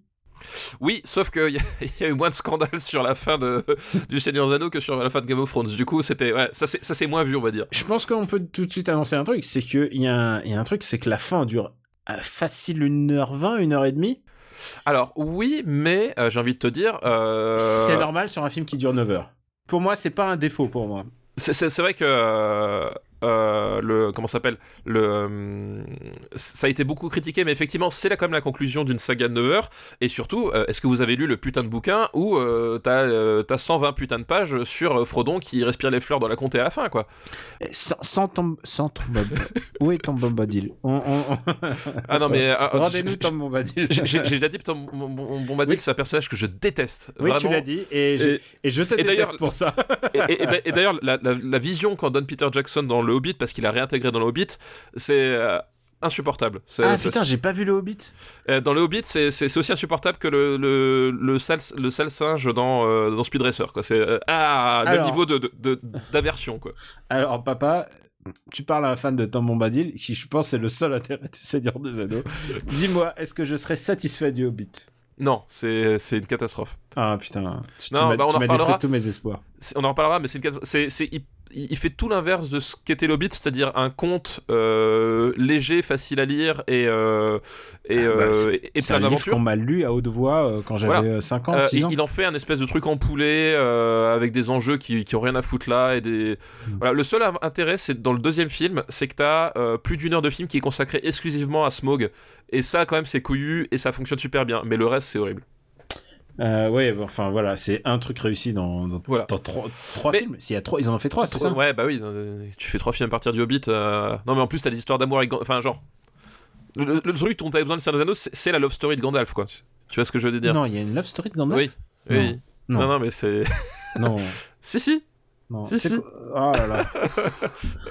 donc voilà Donc voilà, Euh, euh, c'est un film qui a déjà été multiple, multi- il y a, y multi-critiqué, multi-parlé. euh, Enfin, je veux dire, il y a déjà beaucoup de documents qui existent dessus, donc euh, vous devrez presque vous vous y envoyer. On vous dira rien de nouveau hein, sur. euh, non, le- vous apprendrez pas grand chose. vous apprendrez pas grand chose. moi, ce que je dirais du Retour du Roi, c'est qu'effectivement, la fin qui dure une heure, ça me dérange pas parce qu'effectivement, déjà, je trouve que en fait, c'est assez bien raconté. C'est-à-dire que honnêtement, je la sens pas passer l'heure. Et, euh, c'est vrai que les, les enjeux étaient tels, et la, dispersion de la, communauté, etc. Fait que finalement. Bah, t'as besoin de, tout ça pour revenir au. Ouais, bah, c'est l'inverse de ce que je disais sur euh, De battre mon cœur s'est arrêté. Finalement, moi, c'est- c'est- là, ça prend le temps du truc. c'est- Ça me semble assez cohérent. Surtout qu'en plus, quand tu, quand tu regardes les films en, marathon, bah ouais, t'as besoin de ça, quoi. Euh, par contre, moi, il y a un truc.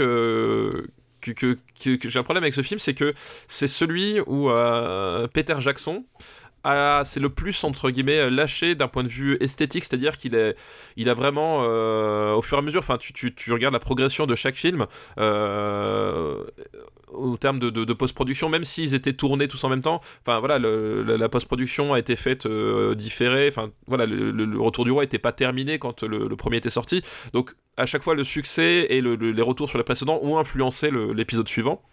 Euh, et là, en termes visuels, il y a des moments euh, il y a des moments, c'est vraiment la, le dégueulé numérique et ça me, ça me gêne un petit peu quoi. C'est-à-dire que euh, tout le monde parle de la chevauchée, euh, la, la des cavaliers du Rohan. Euh, donc ok, moi le problème que j'ai c'est qu'en fait quand t'as quand t'as ce, plan de caméra à la grue euh, qui, qui part en fait du sol, qui, qui monte avec t'as euh, les milliers de cavaliers euh, sur la sur la sur la plaine et le, le, le soleil en rasant au fond, je trouve en fait le, plan assez dégueulasse parce que tu vois que globalement il y a deux mecs qui sont réels au, mi- au milieu du plan et tout le reste c'est une espèce d'étalage numérique qui est vraiment outrancier et t'as plein de moments comme ça dans le film là qui font que moi ça me fait sortir là où justement le premier film arrivait à, à garder je trouve un côté euh, euh, très concret très réel voilà quand tu quand t'as quand t'as les Nazgûl qui débarquent bah ok c'est des mecs en costume mais tu, tu sens la présence des Nazgûl à l'écran tu sens voilà c'est l'interaction voilà et là là au contraire c'est un film qui bah c'est ce qui va donner après le Hobbit. En fait, le Hobbit, c'est ça, c'est que de la palette numérique euh, euh, dégueulée sur le sur l'écran pendant pendant pendant 9 heures. Et là, ça commence déjà un petit peu. Il y a des il y a des scènes qui me sortent parce que à un moment donné, la, palette numérique où on va mettre du rose, du machin. Enfin, c'est il y a des moments, c'est c'est trop quoi. Euh, je peux comprendre ça. Tu parles d'effets qui vieillissent, mais surtout qui ne n'ont pas de charme en vieillissant en fait. Bah, qui, qui, déjà qui vieillissent euh, au moment où ils sortent, c'est-à-dire qu'il y, a des- y y a plans C'est pas les où- squelettes de, les, ar- des argonautes, quoi. Tu vois, Oui, les squelettes voilà. des argonautes, ils prennent un charme parce qu'ils sont faits. euh, Il y a un, il y a, il il y a plus d'artistique que d'industriel. Alors que là, vraiment, Là, c'est des- Ouais. un truc qui pourrait, on pourrait refaire des remakes en sur PS4, quoi, au bout d'un moment. Non, mais c'est vrai, il y, a- il y a de ça et euh, et ouais et du coup euh, voilà, il y a plein de moments euh, et c'est pareil, il y a l'emphase comme est Peter Jackson sur le sur le sur les bagarres dans le film. Donc après c'est normal, celui-là même dans le bouquin c'est le plus épique de tous. Mais le problème c'est que il y a un moment donné, il y a y a un côté un peu trop, c'est trop. Enfin il y a voilà, c'est un film où Peter Jackson se laisse déborder par son propre enthousiasme, par ses propres envies. euh, euh, Et voilà. puis, comme tu l'as dit, euh, à la fin du Seigneur des Anneaux, c'était plus le même réalisateur. Entre temps, Ah oui, il y a eu le, y a ouais, eu le c'est- Cosmo succès, et, et c'est plus le, il réalise plus de la même façon. Il, euh, voilà, c'est c'est un autre Bah, gars. il a un peu un, un syndrome George Lucas en fait, c'est-à-dire que, euh, Est-ce que le avec- premier n'est pas le, le film qu'il voulait faire au début?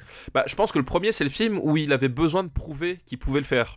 Tu vois. Mhm. C'était, enfin, je veux dire, le projet était, était euh, complètement fou. Encore une fois, on l'a dit, ça se faisait pas. Hein, filmer, enfin, filmer trois films de cette ampleur-là avec autant de costumes, avec en plus, enfin, il, il a convoqué des, des dizaines et dizaines d'artisans euh, pour faire des, des, euh, des accessoires. Enfin, le risque était énorme. Le type, euh, il venait du, euh, c'était un réalisateur de films d'horreur néo-zélandais. Je veux dire, en termes de, de. Il a fait des films géniaux, c'est pas ça que je dis, mais je veux dire, en termes de, de sérieux Hollywood et même auprès du grand public, c'était zéro, le mec. Enfin voilà, il faut dire ce Oui, qui est. pour eux, ils préféraient prendre. euh, C'est- Enfin, je veux dire, c'était. Ils auraient préféré prendre un, un- un mec du cru, euh, même un, un tâcheron, Ou même, voilà, ou un Yes Man, ou un. ou un. Ron Howard, enfin, pour, Voilà. euh, pour parler euh, de ceux qu'on aime bien. Donc, le, le- Voilà, exactement. Oui, parce qu'on a une certaine affection pour Ron Howard malgré tout. Hein. C'est ça le pire, c'est pas. non, mais il a réalisé plusieurs bons films, Ron Howard. Voilà, donc c'est effectivement, ouais. Et, et- et là, donc là, c'est le film, enfin, le premier, c'est celui où il avait tout approuvé, entre guillemets.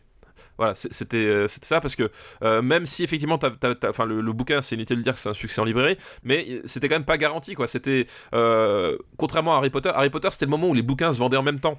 Donc les mecs, ils... et puis en plus, ils, ils avaient pris Chris Columbus, qui était pas forcément le réalisateur le plus voilà, audacieux de sa Chris- génération. Chris Colum- ils auraient pris Chris Columbus pour le faire, Voilà. tu vois, c'est pas... Donc, et voilà, ils avaient limité les dégâts. Là, le Silence Anneaux, c'était un vrai pari. En plus, tourné en Nouvelle-Zélande, enfin, je veux dire, voilà. De- dans l'absolu, le gars, il cochait toutes les cases de euh, Vous êtes sûr de, vo- de votre coup? Oui, oui. Il avait tout approuvé. Et, et en tant que réalisateur, il avait donc beaucoup de contraintes, beaucoup de choses. Et euh, tu sens que chaque, euh, chaque truc est, est vraiment pesé, vraiment mesuré pour vraiment donner le meilleur film possible. Et effectivement, une fois que le premier a cartonné, qu'ils ont vu que bah ça y est, c'était c'était la porte Ah bah, ouverte. on peut faut- faire des blagues sur les sur les Voilà. sur Et les nains coup- et tout ça voilà c'est je pense Et que je pense qu'il y a, il y a tout un enfin le pro- la production de ce film a évolué au fur et à mesure et c'est Voilà. assez- d'ailleurs simple on va pas revenir sur toute la production de cette trilogie puisque en plus on n'a pas parlé du premier j'ai l'impression Euh, je crois sais pas plus. hein, je crois qu'on a classé les deux tours mais on, Ah, a on, a, pas- on a classé le tour, on a même parlé du premier. Bah oui, donc ouais, ouais. et euh, donc le Fellowship of the Ring mais euh, d'ailleurs euh, je, je sais pas si c'est pas The Fellowship of the Ring que celui que je préfère en fait Ah bah moi, moi c'est même pas, je, euh, je le crois, c'est sûr. Ok, ouais, moi je préfère le premier aussi. D'ailleurs, on va voir lequel tu préfères entre Two Towers Voilà. et euh, Return of the King. En termes de, de développement de production, si vous vous intéressez à la manière dont on produit un film au cinéma avec une situation de conflit, ce film, c'est les, je, je préfère l'historique de ces films que les films eux-mêmes en fait. Ce qui est pas, ce qui est pas un truc euh, rare qu'on dit dans Super Ciné Battle, hein, parce que c'est arrivé très fréquemment qu'on dise que la production d'un film nous intéresse plus. Je pense à Babylon Daddy pour euh, Oui, bah oui, un tout à moins fait, de ouais. succès. Mais ce que je veux dire, c'est que quand tu regardes la production, la manière dont c'est négocié les droits, euh, les droits qui euh, qui étaient blackboulés pendant des années, euh, c'était un mec qui s'appelait euh, Sauce Zaens qui possédait les droits de euh, de Du- du du Seigneur des Anneaux. Seigneur des Anneaux. Ensuite, il y a eu, il fallut ensuite euh, trouver des moyens, des arrangements. C'était United Artists, enfin euh, Oui, oui, Universal c'est ça, ouais. Studios. Ouais. Et, et puis ensuite Harvey Weinstein, ensuite Miramax qui est rentré dans le jeu. Miramax est producteur du film alors que c'est une des plus grosses arnaques de l'histoire. Miramax a fait- tout fait pour que ce film sombre. Euh, ouais. Et bah, Euh, ouais, genre, et- euh, et quand euh, non non mais vraiment ils ont tout fait pour que ce film ne se fasse pas. C'est absolument dégueulasse la manière dont dont, dont ça s'est passé et ils ont quand même leur nom et c'est ça la magie du de la production au cinéma, c'est que bah c'est que tu peux euh, il suffit de il suffit d'être un peu producteur pour pour être crédité à la fin quoi. Euh, voilà. Et est-ce que c'est vrai qu'on n'a pas parlé de King Kong non plus, j'ai l'impression. Non, on n'a pas parlé de King Kong, non. Non, bah on reste plein plein d'autres d'autres films à d'autres films à reviewer. Mais voilà, donc euh, Lord of the Rings euh, un cas un cas assez passionnant en fait. Je préfère plus Bah- lire je préfère plus lire euh, la production de ce film que Bah, le- non, si mais tu me dis que le- revoir. Tu sais, tu- je trouve que c'est une fin honnête pour euh, un. Non, mais ça- à, à revoir, parce que moi, je les ai- je les ai revus avec les, Les enfants. avec les enfants et tout. J'ai revu en plus la, la version longue, et pour le coup, de, euh, du Retour du Roi est vraiment mieux. Euh, ne serait-ce que parce qu'ils ont gardé l'épisode des têtes catapultées, et ça c'est Mhm. cool, euh, qu'ils avaient en- enlevé pour la version cinéma. La version longue est quand même vraiment mieux parce que t'as as plein, de, as plein de raccourcis qui sont faits dans la version cinéma où tu comprends pas vraiment, où c'est pas très logique. Là, c'est t'as- t'as- tu comprends mieux le déroulé des événements, donc c'est quand même. euh, Moi, je, même- je comprends aussi les gens qui étaient déçus, qui sortaient de la salle en disant ouais putain c'était long et tout ça. Et en même temps, tu sais quoi, il y a une scène où à un moment, et le, un des, je sais plus son nom, euh, désolé pour tous ceux qui regardent ce film tous les ans, euh, un des gars fait un fait un discours à la fin. Et genre, il y a Ah oui, Dumbledore, ouais, c'est lui. il y a des il y a des kilomètres de gens qui font ouais et genre et moi je me dis mais comment les mecs au bout ils ont entendu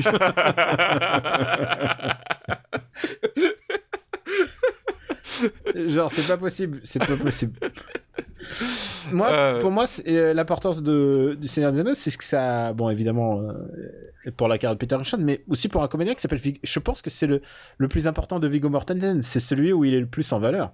C'est celui, où il a alors- le rôle en or. Enfin, il est en valeur dans le premier, Alors- mais dans le troisième, c'est Alors, celui le- où c'est ce que je veux dire. Le problème, c'est qu'en fait, le- dans le premier, effectivement, euh, il est encore grand pas le, euh, le rôdeur qui, qui guide la, la communauté. Et Euh, grand pas, alors. C'est comment déjà en... C'est un Strider? Euh, alors, je sais pas comment il s'appelle en, en, en- en VO, parce que pour le coup, j'ai lu le bouquin, donc je me rappelle du, du personnage qui s'appelle Grandpa. Ouais. Et là, effectivement, il devient enfin euh, Aragorn, fils d'Arathorn, euh, héritier du, du trône du, du Gondor. Euh, mais le problème, c'est qu'en fait, la séquence où il s'assoit sur le trône avec son. c'est une des séquences que je trouve les plus ridicules du film visuellement. C'est-à-dire que ça fait vraiment telenovelas. La- si tu, si tu Mhm. regardes la- c'est le moment où en fait où il, où il est roi où il devrait euh, bah où il devrait s'épanouir et en fait tu je- tu sens que tu sais c'est comme euh, les quand t'as euh, 8 Mila Jovovich dans Resident Evil tu sens qu'à un moment donné les gens étaient pas forcément tous dans la même pièce ou dans le même état d'esprit ou que c'est un truc qui a tour- été tourné entre euh, Mm. entre et la, sé- la séquence fonctionne pas du tout et c'est- et c'est con parce que s'il y a une séquence qui devait fonctionner c'est pour le personnage c'était celle-là et je trouve que c'est la moins bonne de tout euh, de tous les passages d'Aragorn dans le Seigneur des Anneaux. Et du coup pour moi ben là où il brille le plus c'est au contraire dans le premier c'est quand il quand il le rencontre quoi. Euh, tu quand tu ce personnage et là je le trouve un peu en retrait Vigo dans ce film là alors que son, perso- Bah, son il personnage pas là- justement il, il est pas là pendant une heure et demie, non? C'est ça Ouais, l'idée. oui, puis même, même quand il est là, euh, tu, tu, ouais, tu, tu sens que. Tu, enfin, je sais pas, il y a un truc, je trouve, qui, qui, qui joue moins bien dans celui-là que, que dans l'autre. Je ne saurais pas dire pourquoi, je trouve que ça, fonctionne moins bien alors qu'il devrait briller. Alors, à contrario, par contre, euh, Frodon et Sam, là, le- leur, action, leur action fonctionne super bien et, et- et C'est ça en fait. C'est ça que que- ça, alors, mortel, quoi. Elle a été multi-parodiée parce que euh, Oui, parce Bon, que sous-entendu homosexuel, etc. leur homoérotisme et tout Voilà. ça, mais je trouve que ça fonctionne bien en fait. Ah bah oui, Genre, non, j'y mais- crois, euh, je crois, je suis puis c'est- dedans. c'est- ouais. Ah, même si effectivement euh, tu te demandes comment est-ce qu'il traverse le Mordor, euh, il traverse tout le Mordor à pied en 20 minutes, tu te poses Ga- quand même la question à un moment donné. Game of Thrones. Genre, il y a un moment, il faut. Un moment, il faut. C'est quoi il faut... Un moment, il faut terminer le truc, quoi. Non mais c'est voilà, t'as des questions que tu te poses comme ça, Euh, mais euh, mais malgré ces, ces, ces trucs-là, leur relation fonctionne super bien. Euh, le personnage de Sam. Il est, enfin, c'est- le rôle de, de Sean Austin, hein, Astin, pardon, euh, pour, pour sa vie. Enfin, vraiment, et euh, tu tu- tu t'y crois. Enfin, tu, tu crois à ces deux personnages. Tu crois euh, au- à la douleur de Sean Astin à un moment donné quand euh, quand il voit son ami qui est sur le point de, de partir à cause de l'anneau. Euh, on a, on a même voilà. pas, on a même pas parlé de, de la mocap de Andy Serkis. Oui, par contre, qui est très, bah, qui pour le coup est très réussi. Pour le coup, en termes d'effets spéciaux, Je pense que ça a mis un. En termes techniques, le, la prestation de Go- Golem Dismiggle est absolument. euh, Ah, je tiens à dire un truc, c'est que les gens le savent pas, mais au début, euh, ton pseudo à Gamecult, c'était c'était Gollum, mais t'avais pas. Parce que. Alors ça, je t'interdis. Ça, T'avais- t'as pas le. T'avais pas lu, t'avais le pas lu le livre, tu savais pas que Gollum en fait il était le- il était moche et Quel, et- et- quel et- bâtard. et tu bâtard. pensais que et tu pensais que Gollum c'était un Alors- bon pseudo et ensuite tu t'es dit tu t'es dit non je vais changer en plugin papa. Mais quel enfoiré, parce que ça, ça en plus, le, le- le triple texte de cette, de cette insinuation de Monsieur Andrea, je ne peux pas vous laisser passer. Ah, quel enfoiré, quel enfoiré. Tu vois Ah, c'est ça il faut lire parfois les Mais bouquins. là, et- hein. alors, non mais les là t'as vu ouais, le film là t'as vu le film et tu t'es dit je suis deg il faut que je change de pseudo. ouais, les, les gens, papa, il est méchant, mais non, mais regardez-le, regardez ce qu'il me dit, écoutez-le. ah quel salaud. Ah là là. Et euh, et, euh, et- et vous voyez, enfin, si vous l'avez pas vu, voyez-le, mais en même temps, je pense qu'il y a plus de chances que vous ayez vu ce film que écouter tout Super Super ça. Battle. Je pense que vous avez plus de chances d'avoir Ouais. vu le film que. Genre, voilà, euh, autant plus parler de- des- des films qu'on on aura l'occasion. Mais après, euh, c'est le dernier grand film de Orlando Bloom. Orlando Euh, Bloom, qui, il faut le savoir, est plus âgé que l'actuel président euh, de la République. euh, française, précisons-le. Ouais, oui, bien sûr.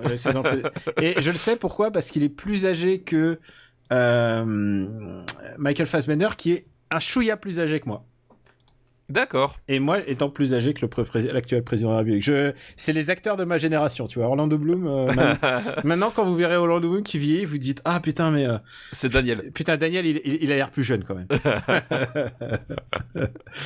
Euh, je dis ça sans méchanceté, je sais même pas s'il a fait euh, quelque chose de plus important. euh, non. il a- Euh, je suis en train de. Il a fait. Si, tu vas me dire qu'il a fait les trois mousquetaires de Paul West. Euh, ah, Anderson. il a fait les Trois Mousquetaires 3D. Oui. Un film très agréable. Est-ce qu'il a fait les Trois Mousquetaires? Non, il était dans Pirates des Caraïbes, lui. Oui, mais il a fait aussi les trois mousquetaires 3D quand même. Ah ouais? Bah oui, bien sûr que oui. Il fait le. Je crois que même film. Il, il fait Ah pas mais le. oui, il fait le. il fait le méchant. Il fait le méchant. Il Mais oui. fait. Euh... hum, Il fait Richelieu. Oui, il fait, il fait, il, il fait, il fait Richelieu exactement. C'est ça, ouais. Ah d'accord. Et tu sais qui fait Rochefort dans ce film? Euh, c'est euh, comment il s'appelle? Ah non, ah non, c'est Christopher Waltz qui fait C'est Richelieu. Christophe Waltz. Non, c'est Christophe Waltz qui fait Richelieu. Et lui, voilà, il fait. Buckingham. Et tu Voilà. sais qui fait euh, Rochefort? Non. Mais non, c'est Mads Mikkelsen. Le, le casting Ah, de ce film est, et, et Ray Stevenson en Portos quoi. Ce film est ce film est Ça, c'est une super idée, Stevenson. Non, hein, pour franchement, tous. le casting de ce film et franchement, c'est la meilleure adaptation de Final Fantasy qu'on ait jamais vue. hein. Bon, faut classer maintenant. Faut classer, ouais. On, parle, on parle, on parle. Euh, je rappelle que Le Seigneur des Anneaux, les deux tours, est 133e sous Dolls, mais au-dessus de la, vie, la, la Diable s'habille en Prada. Alors moi, personnellement, je trouve quand même le Retour du Roi plus réussi que les deux tours. Je préfère le Retour du Roi aussi. Ne serait-ce que parce que euh, les deux tours est quand même raconté n'importe comment. Le, le milieu du film, euh, le, le montage alterné est vraiment, non, non, mais, vraiment non, raté. je pense quoi. que c'est un meilleur film. Je pense que c'est un meilleur épilogue que, que en tant que deuxième acte, les deux tours, euh, c'est Je suis d'accord. c'est un peu plombant. Euh, Mais ça reste quand même dans un mouchoir de poche, non Oui, oui, oui. Écoute, je serais tenté de laisser entre Cusco et Ghost of Mars. D'accord, ouais, pas de problème. Vendu. Allez, C'est pas, il y a aucun, pro- y a pas de problème. il y a pas ni bruit. Euh, entre Cusco et Ghost of Mars, donc c'est le Seigneur. Alors il faut que tu me dises le Seigneur. Le Seigneur des Anneaux, deux points, euh, Deux le points. Retour du Roi. Le Retour du Roi. Avec un I et non pas un Y.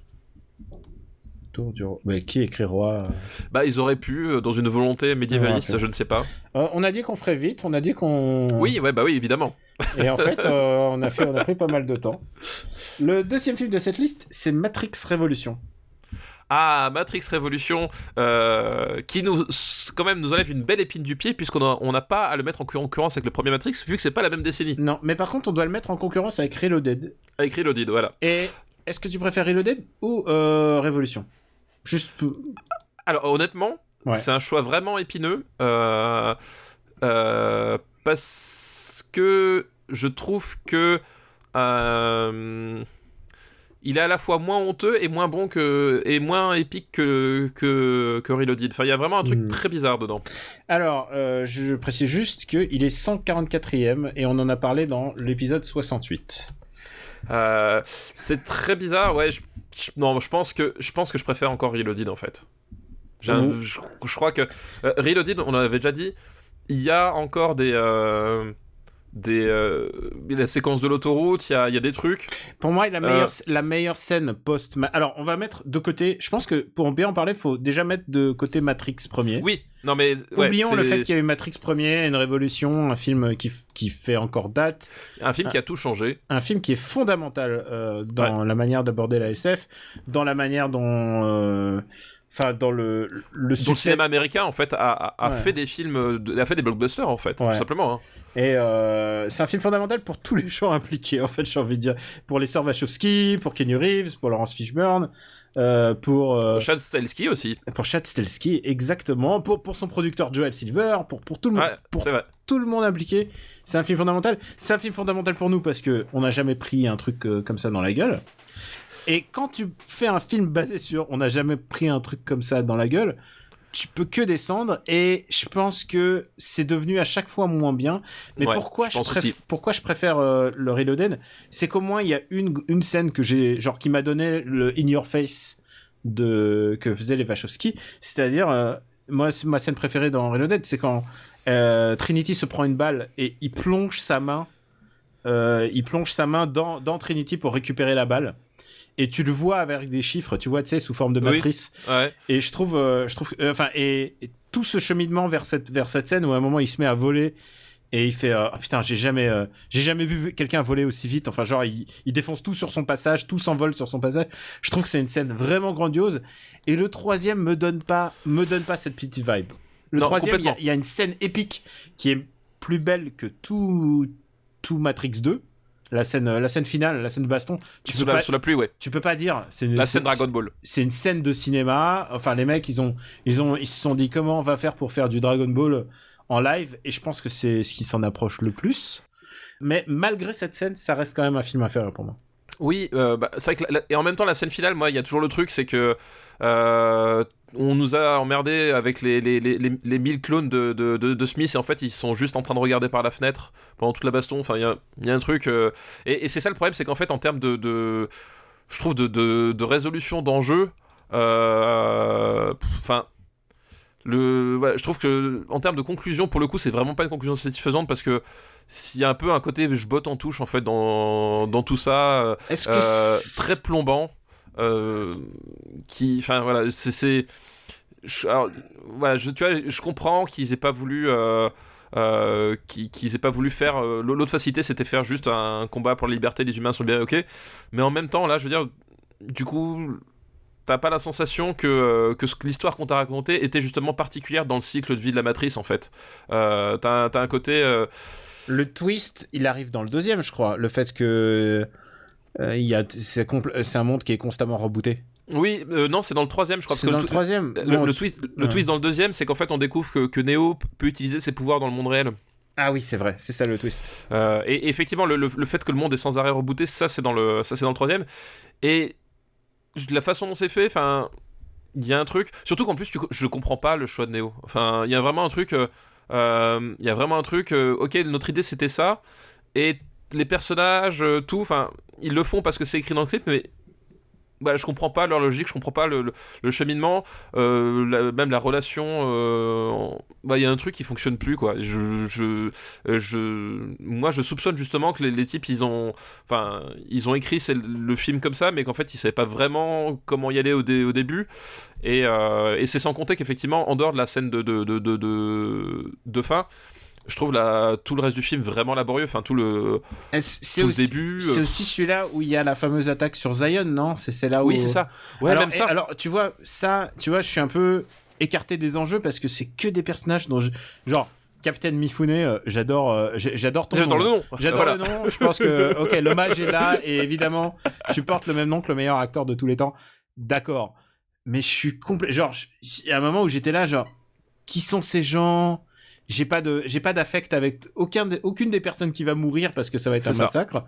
Et il y a ça qui se passe alors que finalement l'action ça devrait être plutôt euh, Keanu Reeves et, et Bah, en fait, et- Moss, et le souci, il y a deux soucis, c'est effectivement les gens qui sont à Zion, euh, tu t'en fous parce que tu les connais pas, et surtout euh, la baston à Zion fait beaucoup plus artificiel visuellement que tout ce qui se passe dans la matrice. Hmm. C'est-à-dire qu'à un moment donné, le, euh, je trouve qu'ils n'ont pas réussi à. euh, voilà, t'as des gros mechas euh, avec, avec des sulfateuses. Ok, d'accord. Ouais, ouais, c'est post-alien. Ok, j'adore. Super. Super, mais en même temps, je trouve que ce monde n'arrive pas à exister et qui fait beaucoup plus artificiel que euh, euh, que, que, la matrice. Enfin, tu sais, plein ils sont censés être dans la dèche, euh, faire de la récup, et en même temps, ils ont ils ont industrialisé la production de méca. Enfin, tu vois, il y a des trucs. tu vois, quand tu découvres le, le, le Nabucodonosor au début, tu vois que c'est un vaisseau fait un peu de récup, machin. Enfin, tu vois, il y a un design qui fait que tu, tu, tu, comprends le côté euh, euh, le, le, côté voilà on, va ch- chercher des trucs essayer de monter faire quelque chose alors que là en fait tu te rends compte qu'ils ont ils, ils, ils ils sont dans une espèce d'air industriel euh, sous terre mais il y a quand même le régime des machines. Enfin il y a un truc qui, qui à un moment donné fait que je, je ne crois pas du tout à ce à, à cette à cette terre à ce à ce à ce, Zion. Je, je ne crois pas que cette humanité est réelle. Et du coup le problème c'est qu'au fur et à mesure du film bah ce qui se passe dans la matrice fait beaucoup plus crédible que ce qui se passe dans le monde réel et bah pour moi c'est un vrai problème dans un film euh, comme Matrix où justement on, on est censé euh, euh, on est censé à un moment donné prendre fait et cause pour pour l'humanité quoi Il y a un moment que je trouve assez touchant, c'est le moment où ils sont au-dessus des nuages. Et genre, et je ça ne me- m'en rappelle absolument pas Mais tu sais, genre, genre, ils s'envolent dans les airs à bord de leur vaisseau. Ils sont au-dessus ah des oui nuages. exact oui et, si si et oui. tu comprends, il y a une espèce de petit moment de d'appel d'air dans le film et tu fais, ok, en fait ils sont dans, nos- c'est le moment où t'es plus cohérent où tu, ah ok, ils sont ils sont dans le monde là, ils sont ils, ils sont concrets, tu vois, il y a. Un... Mais à part ça, à part ça, je, je- je- c'est un film qui me qui me laisse pas vraiment souffler en fait, qui me laisse pas comprendre exactement les tenants et les aboutissants. Et en plus, ça tu as raison, c'est que les décisions des personnages sont très bizarres quoi. Ouais, non, c'est c'est tout. Et, et la fin, et la fin euh, biblique, enfin le mec euh, tiré. euh, euh, bon, est-ce qu'on est qu'on spoil Matrix ou pas? Enfin, genre le mec, le, le corps tiré là sous forme de croix là, c'est pas possible quoi. non, non, c'est ça, c'est aussi. est-ce que, est-ce que vraiment on a besoin de ça à la fin, le, le, le sauveur Christo Roi là? Est-ce que, est-ce que vraiment on avait besoin de ça dans Matrix? Je sais pas. Oui, et puis surtout, c'est justement, c'est tellement dommage d'être d'avoir autant mis un coup de pied dans la fourmilière avec le premier Matrix pour retomber justement dans, dans la, la, métaphore euh, tarte à la crème de, du, du tout Hollywood. C'est-à-dire que euh, Paul Verhoeven nous faisait le coup du, du Jésus-Christ euh, cybernétique avec Robocop, mais jamais on a Robocop en, en position christique pour nous l'expliquer. Enfin, je veux dire, tu vois, voilà, c'est que là, à un moment donné, il y a une surabondance de, de tartinage de trucs qui fait que bah euh, voilà quoi Moi, il y, euh, y a un- il y a un vrai truc. Je pense que c'est quand elles ont. euh, quand elles ont écrit le, le premier, enfin, rien n'était fait et tout restait à Ah oui, faire. non mais complètement clairement, il y a un moment où euh, il faut. euh, il faut aller, euh, faut, faut, faut oublier le succès que tu as eu et faut tout remettre en question. Et là, clairement, c'est un film qui essaye d'aller derrière quelque chose, passer derrière quelque chose. Et ça, tu pourras jamais lui enlever euh, ce fait-là, c'est que c'est des films qui essayent et qui en font des tonnes pour ça. Et que parfois, t'as l'impression que c'est un petit peu vain. Pour moi, hein. Et Non, je, mais et je sais qu'il y a plein ouais. de gens qui, genre, aujourd'hui, qui réhabilitent ces films et que je, je les rejette pas autant aujourd'hui qu'à l'époque, hein. À l'époque, j'étais sorti de la salle, j'ai dit, qu'est-ce que c'est que ça? Et en fait, aujourd'hui, je veux bien voir les scènes euh, et euh, enfin euh, Lambert Wilson, enfin le l'architecte Lambert- et tout ça, mais même, sais- même, même là, Lambert Wilson dans ce film-là, honnêtement, il sert à rien. Euh, t'as à un moment donné, t'as une, t'as une fusillade où t'as des mecs au plafond qui, en fait, euh, ne sert à rien, n'a- n'aboutit sur rien. Enfin, je veux dire, t'as plein de moments où, euh, où t'as des scènes qui sont insérées parce que ouais, c'est rigolo de, mettre Lambert Wilson dans ton film, à, à lui fa- faire dire caca prout. Euh, mais le, personnage, tu, tu, tu l'escamotes du film. Le film ne change pas d'un iota. Enfin, je veux dire. Voilà, et, et tout est comme ça dans Matrix Révolution, c'est-à-dire qu'à un moment donné, tu escamotes le film en entier, finalement, tu, tu perds pas grand-chose, quoi. tu voilà, on va peut-être le classer. On va, on va sans doute le cla- clairement, mais euh, mais c'est un film, c'est un film compliqué à aimer. Je je l'apprécie plus avec le temps que qu'à l'époque. Bah, moi, pour mais tout dire, ouais. euh, je préfère, euh, mettons les pieds dans le plat, je préfère Stalingrad à Matrix Révolution. Où est Stalingrad? 173ème là. Ah putain, tu préfères Stalingrad? Ouais. Ah c'est c'est dur ça. C'est dire, je préfère même 173, Avatar ouais. à Matrix Révolution. T'étais vraiment Du dur coup. quand même. Donc tu préfères alors moi, je, je rappelle, je n'ai pas vu Harry Potter et la Chambre des Secrets. C'est, il a été classé à l'époque où. Ah, je préfère Matrix Révolution à Harry Potter à la Chambre des Secrets. Ça, par contre, il y a... Attends, Ça, par je contre, veux oui. juste poser une question. Tu préfères Indigène à Matrix? Non, mais le problème, c'est que je préfère Stalingrad. Alors, à la rigueur, entre Indigène et Kingdom of Heaven, du coup. Donc tu préfères Kingdom of Heaven? Ouais, par contre, ça, Kingdom of Heaven, je... c'est un film à Orlando Bloom. Hmm. Euh, qui a énormément, énormément de défauts. Euh, mais je trouve qu'il y a beaucoup plus de trucs réussis dans Kingdom of Heaven que dans Matrix Révolution, quoi. Allez, ok, Euh, ok, ok, ok, ok. Non, non, mais t'as pas besoin de me convaincre. C'est pas. Il y a pas, a pas de. Y a pas Et de tu parlais de réhabilitation, c'est un peu le problème, c'est que parfois, du coup, on, on, on réhabilite pas forcément les bons combats, quoi. Oui, Euh, je vais pas me battre pour celui-là. Quoi. Voilà. C'est genre, qu'est-ce que tu penses de euh, Matrix 4 Bah, le problème, c'est que j'ai énormément d'affection pour euh, Keanu Reeves. euh, J'ai énormément d'affection pour euh, Lana, puisqu'il voilà. y, a que Lana qui est impliquée normalement. Ouais, c'est ça. Euh, mais le problème, c'est que je pense que c'est, ce sera la même chose que tous ces films qui redébarquent 20-25 ans plus tard. C'est trop tard. Et, et laisse- enfin, laisser le truc comme il est. Enfin, je- je- peut-être il y aura un miracle.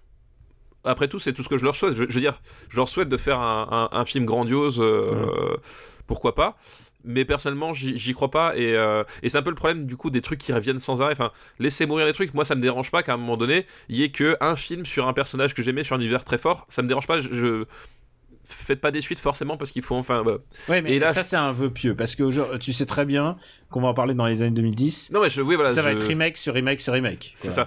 Euh, c'est d'ailleurs, en élargissant un peu le propos, c'est ce que je reproche énormément aux jeux vidéo.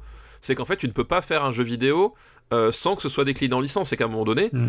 euh, dès que tu as un jeu vidéo qui marche, il f- alors à, à part quelques exceptions, mais dès que t'as un jeu vidéo qui marche, faut qu'il y ait une suite, deux suites, 4, 5, 6 suites, et au bout d'un moment, ça finit par te dégoûter du, du, du, du, truc, alors que voilà.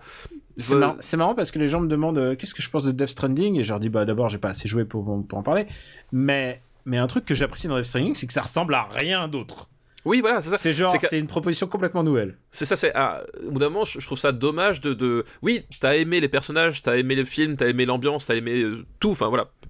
Mais en même temps, euh, pourquoi ça pourrait pas juste être un moment parfait, entre guillemets, comme ça, et développer quelque chose de similaire Parce que je veux dire, je demande pas de réinventer la roue à chaque fois, j'ai bien conscience que euh, globalement. euh, euh, on- n'a plus rien inventé narrativement depuis euh, je ne sais combien de, de siècles. Euh, Ah, non attends attends. non, mais- toujours des mais- choses qui. non mais ce que je veux dire c'est c'est que tu prends globalement les, bases des, des récits, tu racontes un peu toujours les mêmes histoires déclinées Oui, en alors, 5-6 propositions c'est le différentes. Enfin, voilà. problème de la qu'on dirait de la littérature. Tout a Voilà. été dit maintenant comment tu peux le dire Voilà, différemment? exactement, c'est ça. Donc l'idée, c'est pas de réinventer la roue à chaque fois, mais c'est qu'à un moment donné, voilà, c'est pareil. On annonce un Into the Spider-Verse 2. Bah, ok, moi je trouve pas ça nécessaire parce que je trouve le film tellement grandiose que, voilà, Mm. il est grandiose. J'ai j'ai adoré le film. Est-ce que j'ai envie de me replonger dedans? Bah, pas, c'est pas parce que j'aime un truc que j'ai envie de me replonger dedans, tu vois. Donc il y a des fois, c'est voilà. Est-ce que C'est, c'est euh, pas et là, le- je pense que je pense que c'est une mauvaise idée de Matrix 4, mais attends, euh, je peux me tromper, peut-être le film sera grandiose et à ce moment-là, euh, voilà, on modifiera ce fichier, on, l'altérera et on dira mais oui, bien sûr, ça va être génial. Et est-ce que c'est pas le, le meilleur film avec Lambert Wilson, à savoir la personne dont la voix est la plus proche de De Jean-François Jean-François Copé Et quand même, euh, quel filmo euh, Lambert Wilson quand même quand il réfléchit à tous ces trucs. Et Monica, il y a Monica Bellucci aussi. Mais euh, je crois que dans le troisième, elle apparaît pas beaucoup. Hein. Non, je crois qu'elle dit pas grand-chose, ouais. Ouais. Enfin, Lambert Wilson non plus, hein, j'ai envie de te dire. Non, non, il a, ouais, il a, il a très peu de, très peu de scènes. Et le troisième film euh, de cette liste, qui s'appelle, je le rappelle, Toute saga a une fin. Et attention, accroche-toi. C'est Final Fantasy VII Advent Children. Je l'ai vu au cinéma, Advent Children. C'est vrai Ouais, je l'ai Ah, mais vu au toi, cinéma. un des rares, parce qu'en général, Bah- les gens l'ont plutôt vu en direct ou DivX. C'est-à-dire, Euh, il y a un fichier avis qui, s'est- qui, qui a circulé le, jour où il était dispo, et voilà. Et c'est euh, et c'était où? C'était au centre Pompidou. Il était Putain, euh, pourquoi, une séance. pour- pourquoi Je sais pas. Il y avait une séance au centre Pompidou. Je me rappelle pas. Et effectivement, c'était une des rares séances euh, parce que peut-être eu une poignée de séances de, de ce film-là qui ont qui sont passées. Et je me suis déplacé en, en salle pour aller euh, pour aller le voir du coup. Et Et, alors- et- et d'habitude c'est l'inverse, c'est-à-dire qu'il y a des milliers de films que des gens ont vu en salle. Moi j'ai vu dans mon salon. Ah ouais, Celui-là, c'est l'autre- celui-là, c'est l'inverse, voilà. C'est pas courant, c'est pas courant. Voilà. Alors, euh, est-ce qu'on a besoin de présenter euh, Final Fantasy VII Ah, ah oui, je pense qu'il y a beaucoup de gens qui sont Bah, cinéphiles mais qui connaissent Oui, qui pas connaissent pas forcément Final le, Fantasy VII. Ouais. Final Fantasy VII, un grand, un grand jeu vidéo, grand par euh, l'aura qu'il a, grand par euh, pas même le, enfin le même le jeu en lui-même est La- excellent, mais la portée, la et portée surtout la jeu. portée qu'il a eu quoi. Sorti en 97 sur PlayStation 1, c'est Ouais. l'arrivée d'un éditeur qui s'appelait Square. Euh, qui était d'habitude qui travaillait avec Nintendo et ça c'était leur, leur, leur grand euh, leur grande arrivée enfin c'était pas leur premier jeu sur Sony mais c'était leur grande arrivée chez Sony c'était le moment où Final Fantasy passe chez Sony voilà Voilà. et du coup euh, deux cartouches ACD on est arrivé à un truc où ils se sont dit on va mettre des, des images de synthèse qu'on faisait pas à l'époque Ouais. et du coup, ça a donné au jeu une aura. euh, Il n'y a pas que ça, bien sûr. hein. Mais en, en particulier, ça a donné une aura ultra cinématographique, puisque euh, tout d'un coup, les séquences se retrouvaient dans les publicités, les gens étaient euh, Ouais, exactement. estomaqués, et du coup, le, le, le, c'est un RPG, c'est un euh, RPG japonais. Le jeu est devenu sans doute beaucoup, beaucoup plus que son contenu même. Ah, complètement. C'est-à-dire qu'effectivement, le- les cinématiques, t'en as parlé, euh, Square a, a misé gros dessus, et c'est vrai que c'était euh, c'était des trucs qui que bah, on n'avait pas forcément l'habitude de voir, en tout cas pas à ce niveau-là de, de, de confection, parce que les cinématiques, il y en avait, déjà, il y avait, Mhm. d'autres euh, d'autres acteurs euh, du, du, du milieu de jeux vidéo qui étaient passés experts dedans, je pense notamment à, à, à Blizzard par exemple pour, pour leur production, Euh, mais là on arrivait, ben, on, on arrivait avec quelque chose qui était quand même... dans le haut du panier en termes de qualité de cinématique, Euh, c'était une ambiance, euh, une ambiance qui était vraiment saisissante et du coup ça Un- me permettait justement, Post-apocalyptique à la japonaise, si tu me Voilà. permets. euh, exactement, post-apocalyptique japonais et ça permettait d'introduire le, le genre aux gens parce qu'il faut voir que Final Fantasy VII quand il quand il arrive en, en- France, le, le- le JRPG donc le, le genre qui, qui représente, c'était un genre quand même assez marginal. Euh, très peu très peu de jeux euh, étaient euh, exportés jusque chez nous. Final Fantasy VII est le premier Final Fantasy à être distribué officiellement. Voilà. Distribué officiellement en France. après, il y a eu des ressorties, voilà. mais c'est le, c'est, le jeu par lequel le JRPG a explosé en France. Et aujourd'hui, ben, tous les JRPG, enfin, il y a eu une grosse vague de JRPG dans les années, dans les années 2000 jusqu'au début des années 2010. Ils sortaient tous, voilà. Et, ça, on n'avait pas avant. Et, et, et c'est vraiment ce jeu qui a fait exploser le genre, qui a fait découvrir ce ça. Et en plus, enfin, il réussit quelque chose que le que le CRPG ou le RPG occidental faisait pas, c'est-à-dire que euh, tu prenais les Baldur's Gate, les, les, Fallout, qui sont des jeux exceptionnel, vraiment, euh, et je pèse mes mots, euh, euh, en termes de, de, toucher une, une, une audience, Final Fantasy, ça, ça, ça, c'est une déflagration. C'est-à-dire que tous les joueurs se sont mis à jouer au JRPG, voilà, plus ou moins entre guillemets. On n'était plus dans la niche des amateurs de jeux de rôle, en fait. on, est, on a débouché sur quelque chose de complètement différent, ce qui a entraîné d'ailleurs par la suite la métamorphose de Final Fantasy en tant que, en tant que jeu, d'ailleurs, hein, puisque le, le, on, est, on est parti vraiment sur, sur pratiquement à certains égards des jeux d'aventure grandiloquents, euh, ultra spectaculaires. Enfin, voilà, c'est ce qui a aussi propulsé, c'est qu'à un moment donné, ce jeu, c'est le jeu qui est arrivé, qui a fait découvrir un genre, euh, qui a apporté euh, un, des, codes, voilà, que, que connaissait pas, et ça a plu aussi au grand public et assez immédiatement en fait le, enfin c'était c'était le, jeu qui a tout cristallisé qui a tout fait péter en, en même temps quoi et à tel point que aujourd'hui on en parle encore puisque Final Fantasy VII va ressortir oui en 2020. Donc, euh, vous, vous serez en train d'écouter le nouveau, euh, évidemment, le nouveau Super Ciné Battle, donc euh, de, la nouvelle décennie. Mais c'est ça a son importance puisque plus de 20 ans après, on refait la même chose. C'est un remake. Sauf que il est sans doute, enfin, ils n'ont pas encore confirmé comment ça se passerait en combien de numéros, mais c'est un jeu qui sera morcelé en plein de numéros. Ouais, épisodique a priori, ouais. Et alors, je pense pas que ça soit très judicieux mais euh, parce que parce qu'un RPG pour moi ah bah. c'est comme un film. C'est-à-dire bah il y a un début un milieu une fin et si t'enlèves la fin et si t'enlèves le milieu euh, il te reste que le premier acte. Est-ce que c'est vraiment judicieux? Mais bon ça c'est on le reverra. Peut-être que ça sera dans nos recos de bah, peut-être. 2020 qui sait euh, il faut rester il faut rester ouvert à la proposition.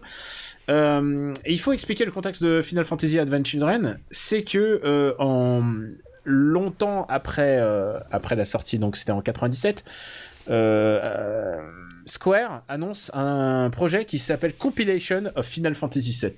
C'est une sous-série de Final Fantasy VII parce que pour eux, il fallait faire vivre la licence Final Fantasy VII, lui donner une sorte de continuité. Et ils ont annoncé plein de projets, à la fois jeux vidéo et à la fois dans les autres médias et euh, bah, là, en l'occurrence, c'est un long métrage.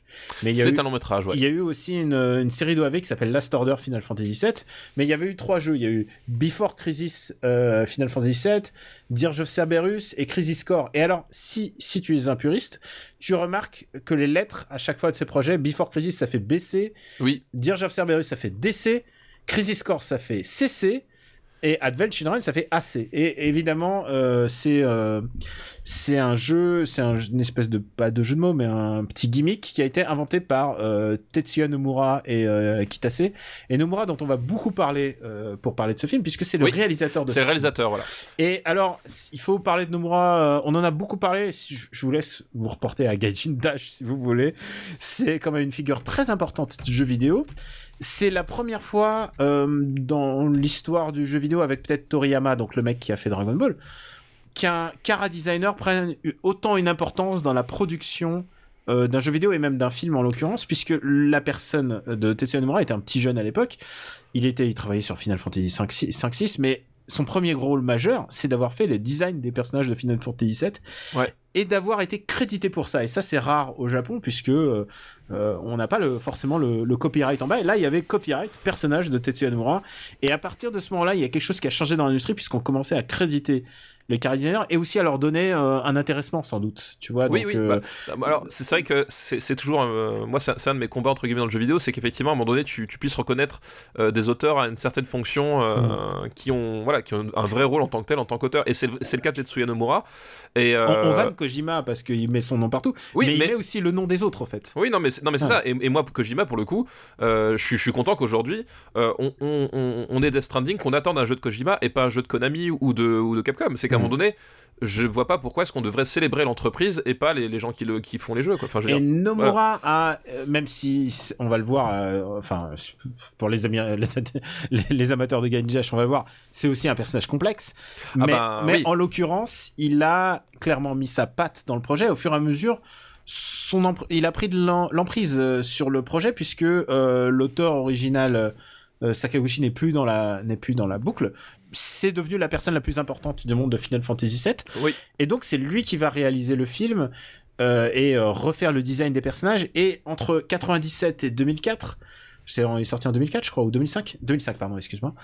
Eh bien euh, le monde a changé et Nomura a changé, il est devenu plus sérieux, il est devenu un peu plus dark, et ses personnages ont l'air un peu différents de- du jeu vidéo. Ah bah, ils sont complètement différents. Enfin, alors déjà, en plus, euh, il y a le, le, le, fait que du coup, t'as plus le, rapport en, en SD qui a enfin super difforme qu'il y avait euh, dans le jeu. C'est-à-dire effectivement- grosse tête et petit corps.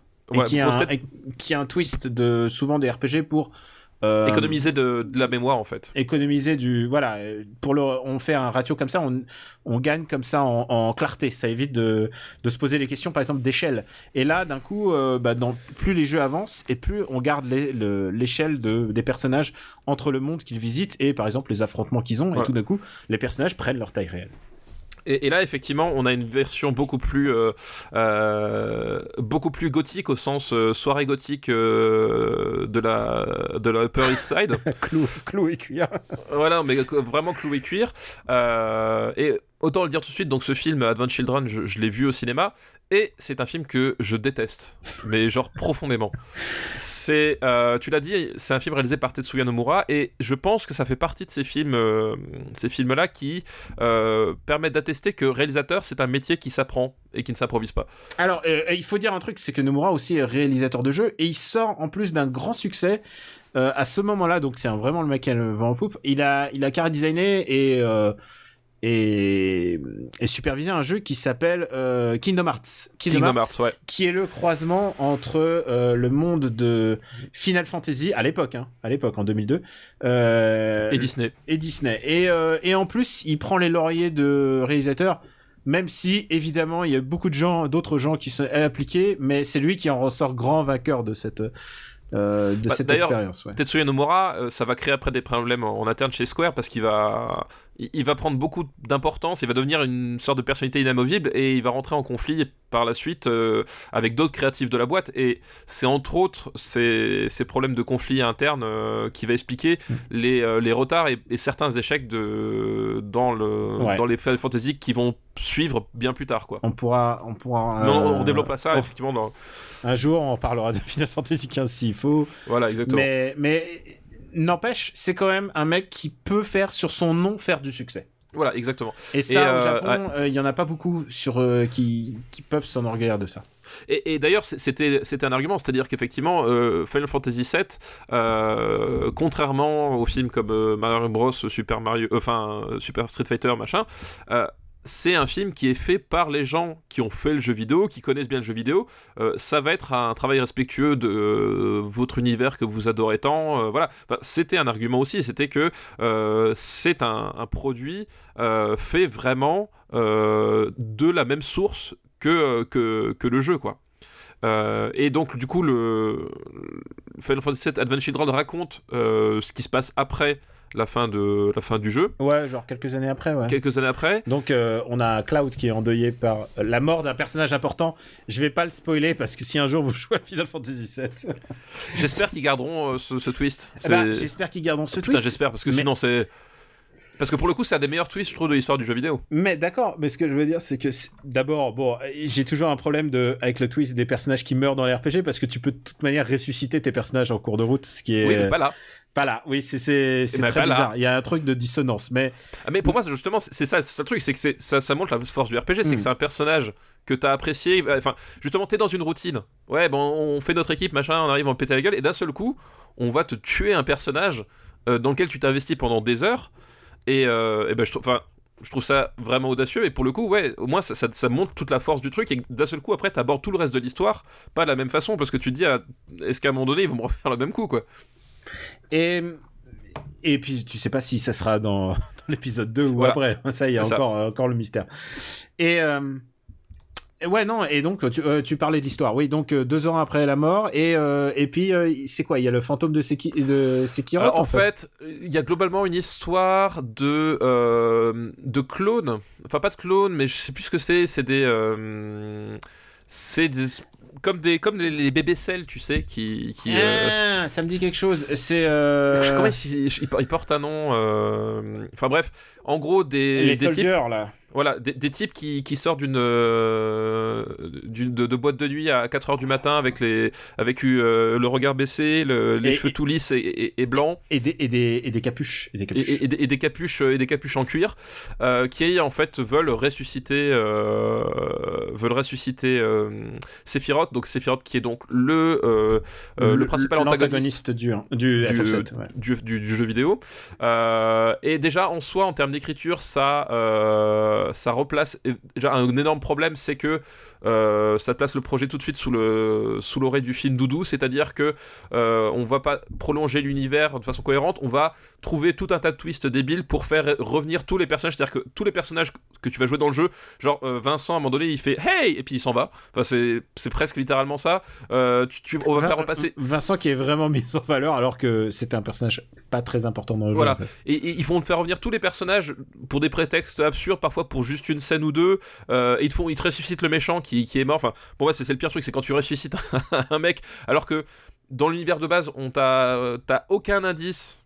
Mais vraiment aucun qui te fait croire que c'est possible. Et d'un seul coup, ils disent Ah, mais en fait, si, c'est ça, c'est le pire truc que tu peux faire d'un point de vue scénaristique. Et c'est le pire truc pour démolir l'attachement que t'as à un, un univers. Bah là, ils le Mhm. font.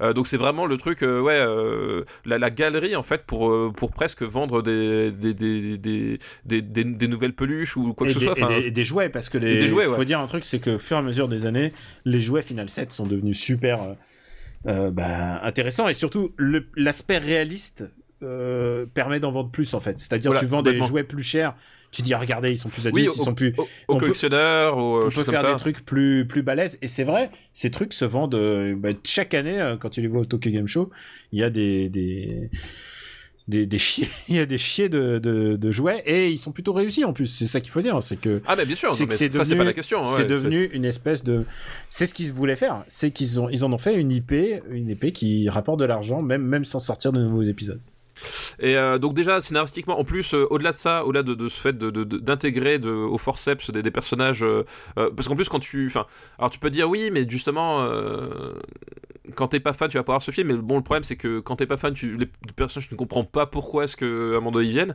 Euh, L'histoire, elle est elle est incompréhensible.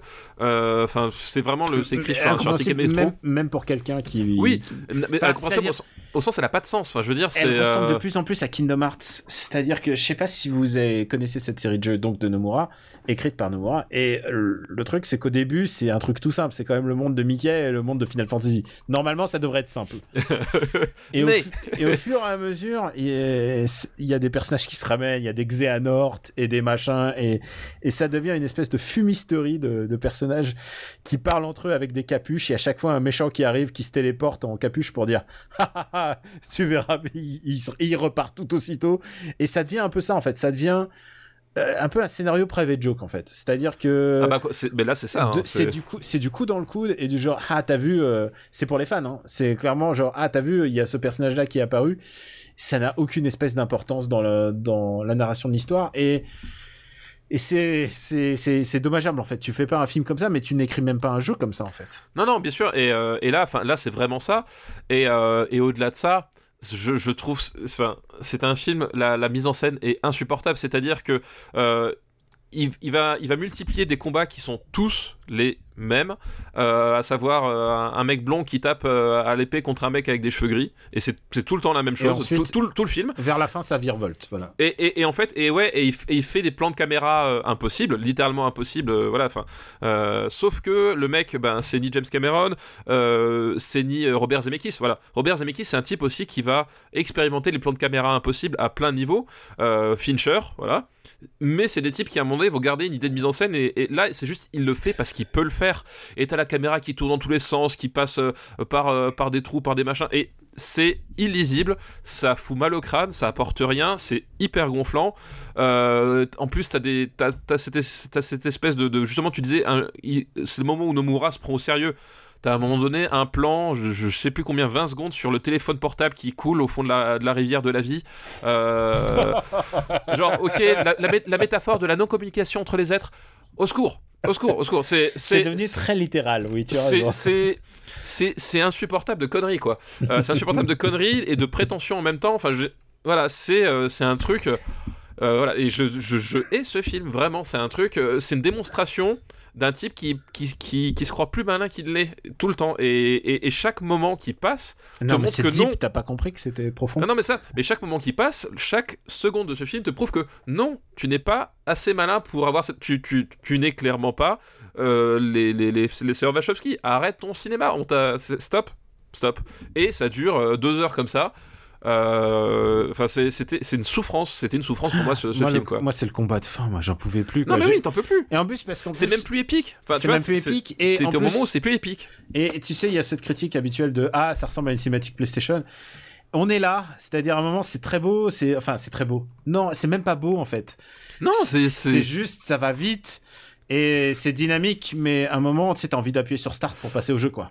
C'est ça. C'est c'est dynamique, mais ça, ça, ça n'apporte rien. C'est-à-dire que c'est- c'est, t'as, t'as- t'as pas de ressenti pour les personnages, t'as pas de ressenti même pour les coups, quoi que ce soit. Enfin, je veux dire, il y a, euh, on, on- il passe vraiment à côté de quelque chose, quoi.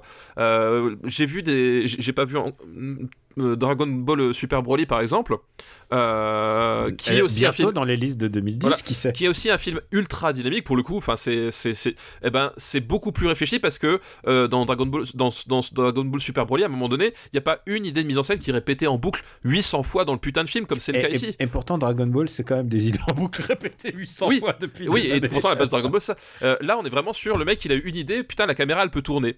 Et bah, il fait ça pendant deux heures. Et euh, bah ouais, bah non, t'es arrivé à la fin, t'en as ras le cul quoi. T'en as ras le cul et et je pense que même pour moi qui regarde beaucoup l'industrie japonaise, je pense qu'il y a même un, moment où tu vois ce film et tu te dis ah il y a un truc qui tourne pas rond en fait et la direction que va prendre l'industrie japonaise par rapport à ce film et par rapport aux, envies de réalisation de, de, tout d'un coup de, de cette génération de, de réalisateurs de jeux. Ils étaient réalisateurs de jeux et tout d'un coup ils se disent ah on... au moins on peut lui dire il aura réalisé son film, ce que Kojima n'a pas fait. Ce que Kojima n'a pas Et- et peut-être- encore fait. Ce que Kojima n'a pas encore fait, ce que Kojima a eu la, la politesse de pas nous faire en fait, j'ai envie de dire. Oui, c'est vrai que qu'effectivement, tu je... sais quoi, quand je regarde euh, Death Stranding, autant euh, au point où j'en suis, je suis fasciné et en même temps je suis un peu consterné et fasciné en même temps et mais en tout cas je suis je, suis- je suis dedans, hein, je suis dedans et bah euh, il y a clairement des moments où je me dis heureusement qu'il ne réalise pas des films. Non, mais c'est ça. Bah, c'était déjà le cas de, de Metal Gear Solid 4, en fait, ou, ou, ou même du 5. C'est qu'à un moment donné, euh, Kojima a, a un vrai don pour mêler le- le- les codes cinématographiques dans le gameplay du jeu et, et pas seulement en termes de référence pure c'est à dire que il y a des séquences enfin la l'affrontement de fin de Metal Gear, Metal Gear Solid 4 euh, au sommet du euh, Sur le sous-marin là? sur le sous-marin je trouve que c'est un, moment exceptionnel parce que euh, il y a Parce que tu t'es farci tout le reste déjà. oui, alors déjà, t'as survécu jusque-là, et, et, et ça, pas tout le monde l'a fait. Euh, mais surtout, ce, ce moment-là cristallise vraiment la façon dont Kojima va euh, abolir les frontières, en fait. Vraiment, Mm. on, on est à mi-chemin entre le cinéma et le jeu vidéo, et c'est là où il est le meilleur, en fait. Euh, c'est qu'il y a de la mécanique de jeu vidéo, il y a, de- il y a, il y a du, du langage cinématographique, mais dans le jeu, enfin, il y a vraiment quelque chose. Et quand il fait la cinématique pure, euh, bah, toujours Metal Gear Solid 4, il, euh, il cite Pirates des Caraïbes 3, quoi. Et là, non, là, c'est plus possible, quoi. Donc, euh, effectivement, euh, Kojima, je, je préfère qu'il reste toujours dans cette forme hybride plutôt qu'il passe directement au cinéma. Je pense que ça va être une catastrophe sinon. Euh, ouais. Et c'est pas dit, hein. je crois qu'il y a des rumeurs de production de. Bah, c'est ouais. même pas du rumeur, je crois que c'est- même annoncé à un moment donné, euh, ça a été annoncé que Kojima Productions ferait des longs métrages. Alors après, est-ce qu'il va être juste producteur? Est-ce que voilà Mais euh, Tu sais quoi? J'ai l'impression de voir un, un bateau, un bateau euh, qui est en train de se, se péter. Je suis en train de faire God Almighty. Et là, je vois le Titanic qui coule. Mais on verra, on verra. Tu sais quoi? Moi, je dis avant que quelque chose soit, enfin, faut critiquer le, le produit final. Et là, on a un produit final, et ce produit final, c'est Advent Children.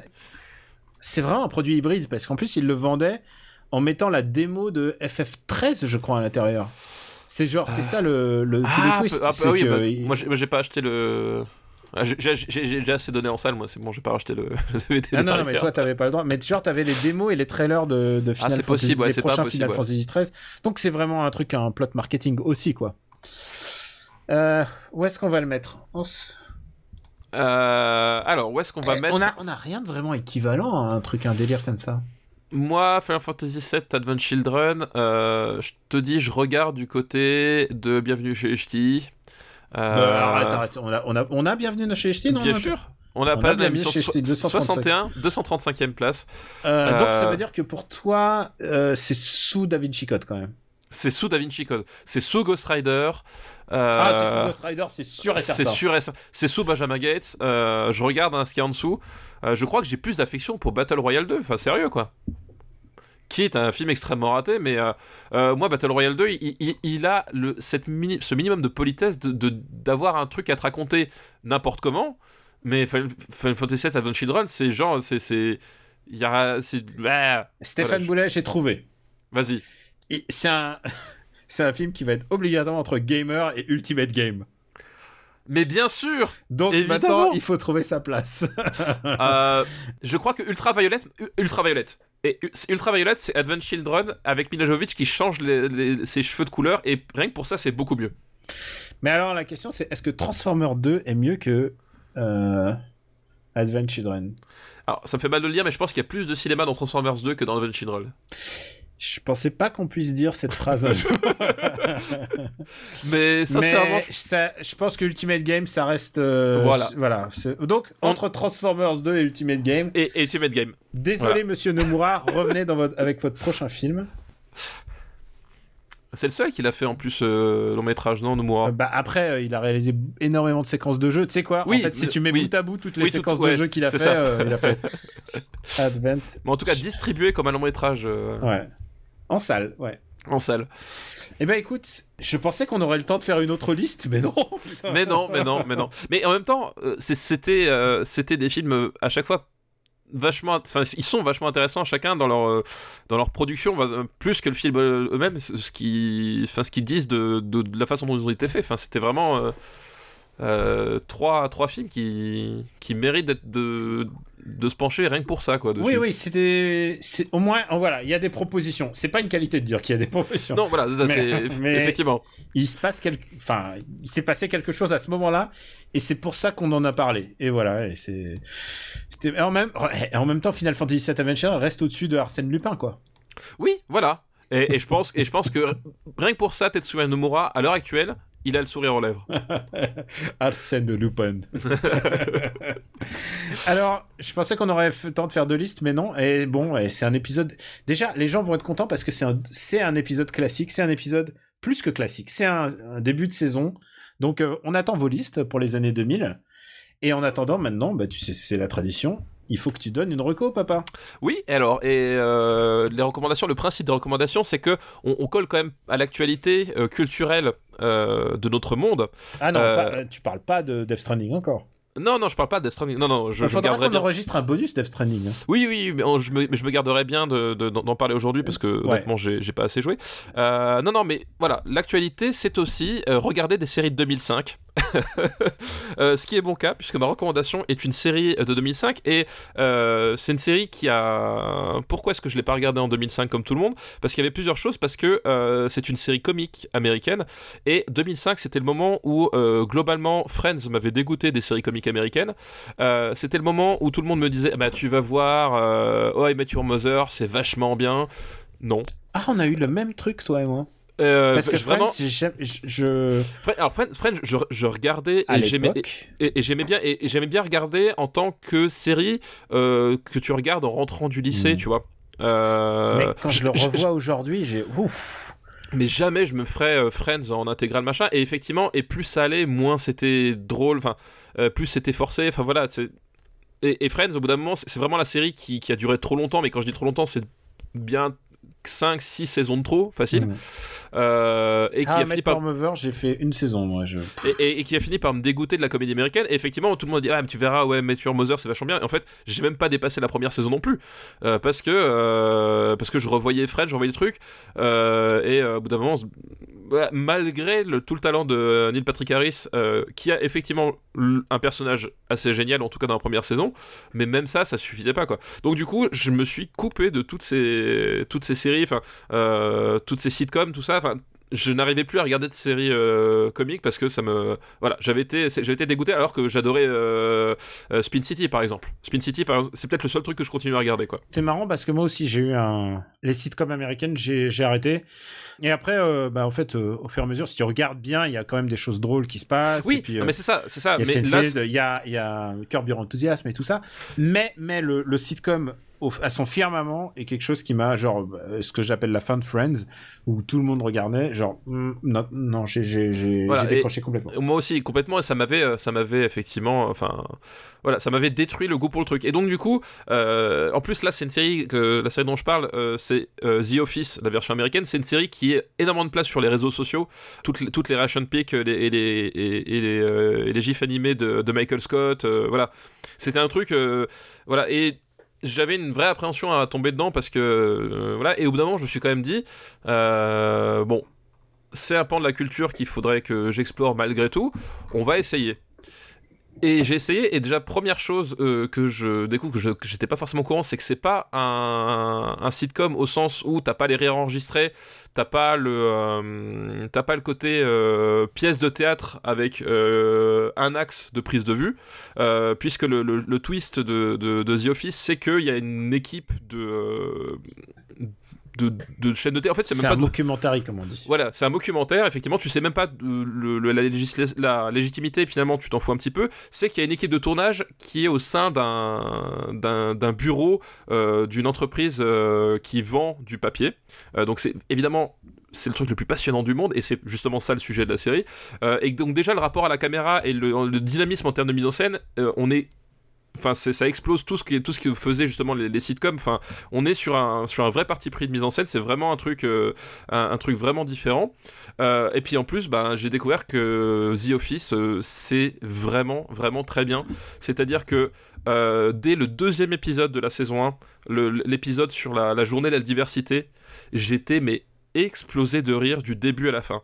C'est euh, c'est c'est- incroyable la, la façon dont c'est écrit, la façon dont c'est joué déjà.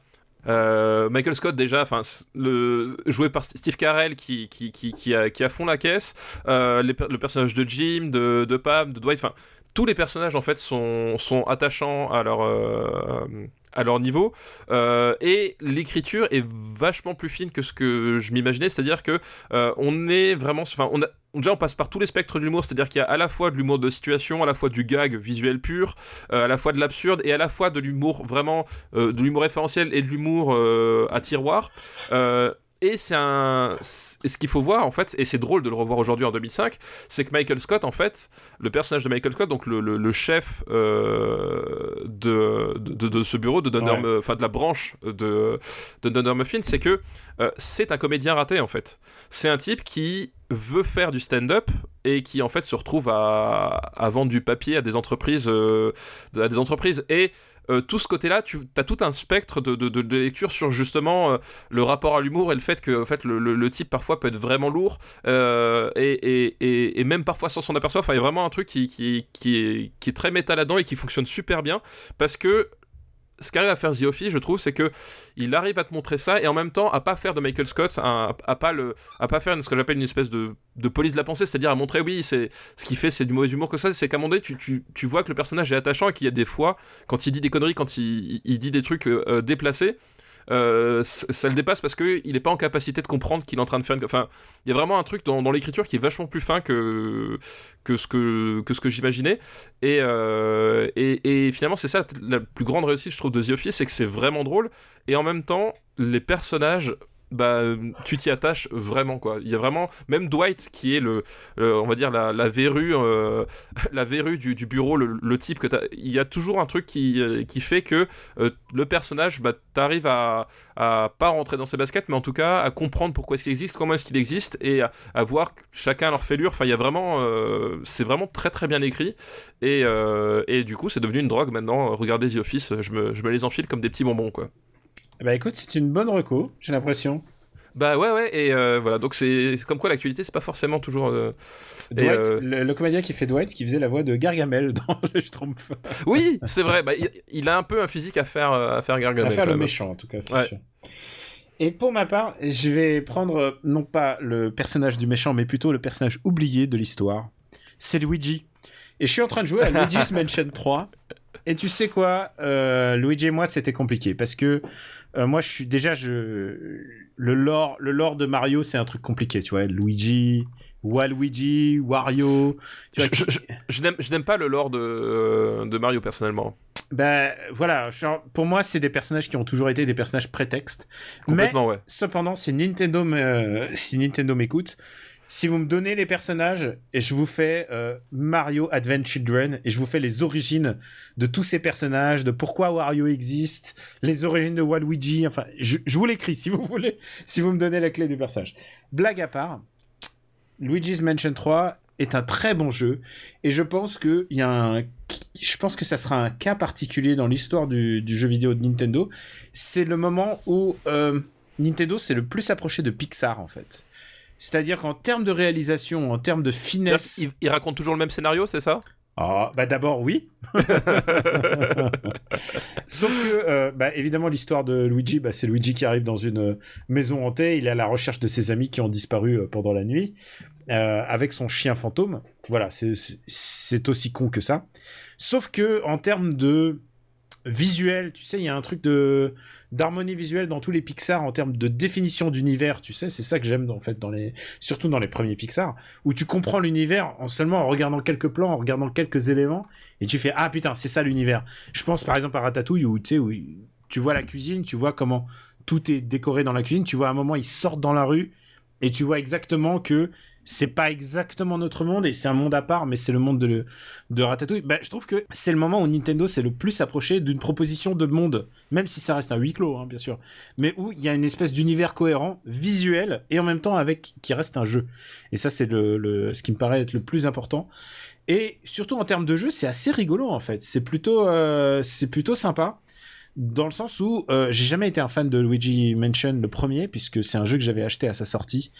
Euh, sur euh, sur GameCube puisque c'était le jeu de sortie de la console et c'était très décevant parce que quand tu passes après Mario 64 qui est une vraie un des jeux les plus importants de l'histoire de l'humanité, une vraie proposition, une vraie offre d'une nouvelle approche du jeu vidéo d'ailleurs qui a jamais été refaite à tel niveau.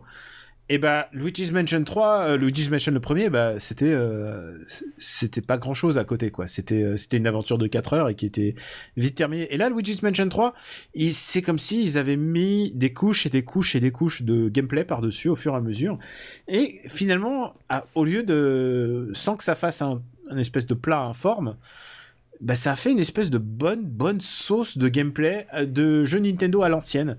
C'est ce genre de jeu que Nintendo sortait, genre, une fois tous les trois mois, un petit peu à la surprise de, tout le monde, et tu disais, bon, j'y crois pas tellement, et en fait, je prends un plaisir assez dingue à jouer à Luigi's Mansion. Ce n'est pas un jeu très difficile, par contre, c'est pas Sekiro. C'est pas Dark Souls, mais ça reste quand même très très très plaisant. Je pense qu'il y a aussi un, un, gap, tu ne peux pas y jouer euh, avec un, je pense que pour un gamin, c'est un tout petit peu trop compliqué. Il y a trop de manipulation de boutons. Mais à partir de 7 ans, je pense que ça doit être, ça doit être easy. Mais pour les gamins, euh, je pense qu'un Mario reste quand même plus accessible. Puis j'aime bien l'univers euh, maison hantée euh, Mario, en fait. C'est quelque chose, la maison hantée, quand ils l'ont am amené dans Mario World, je trouvais que c'était un, truc génial, quoi. Les, les, fantômes qui, tu te retournes et ils, ils foncent vers toi quand t'as le dos tourné. Je trouve ça génial comme concept et bah je trouve que c'est un peu l'héritier de tout ça et c'est plein de bonnes idées et je trouve que c'est vraiment un bon bon pro... voilà est-ce que est-ce qu'ils ont besoin de moi pour vendre des jeux? Non mais je peux vous confirmer. Je peux vous confirmer que c'est un bon jeu et que si vous y mettez les sous ça va vous faire vos, vos 15-20 heures et ça va être assez chouette. Ça va être un bon jeu. Eh ben écoute. Eh bien écoute. Ma foi. et, et si tu veux je te le prête après Ah bah écoute, pourquoi pas, ouais. De toute façon, il y a le temps, j'ai pas mal de trucs en retard, hein, donc... euh, Oui, voilà, il y, y a le temps, et puis on est en train de, de finir un grand jeu là en ce moment. Un grand jeu. Un. J'ai pas dit que c'était un grand jeu, j'ai dit un long jeu, voilà, c'est ça. que C'est ça, un, un long jeu, exactement.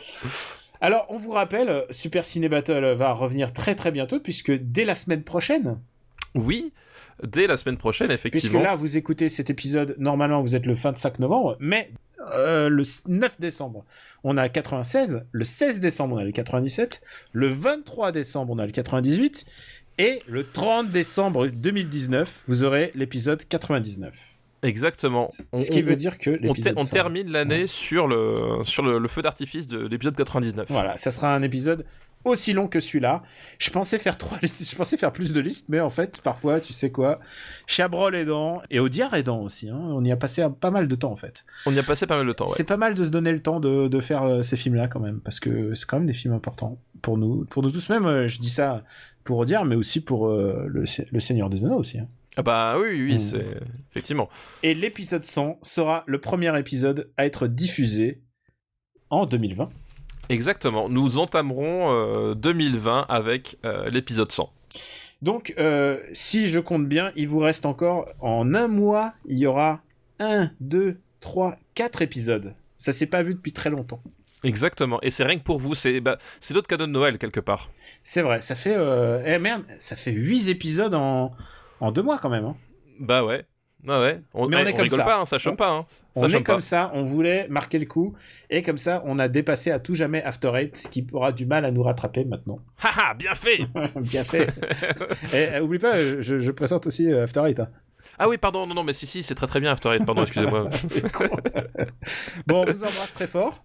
Ouais, gros bisous tout le monde, merci, merci d'avoir été là pour écouter. Attends. Et, euh, et puis j'ai même pas dit le truc habituel. euh, bah, vous pourrez retrouver le podcast sur supercinébattle.fr. Vous pouvez y retrouver euh, la master list. Et puis, euh, et puis bah, télécharger sur cette- ce podcast sur toutes les applis dédiées et sur euh, Apple Podcast. Et même nous laisser des étoiles si vous, aidez- vous voulez aider au référencement de ce podcast, qui est quand même un des podcasts ciné les plus écoutés. On vous remercie pour ça.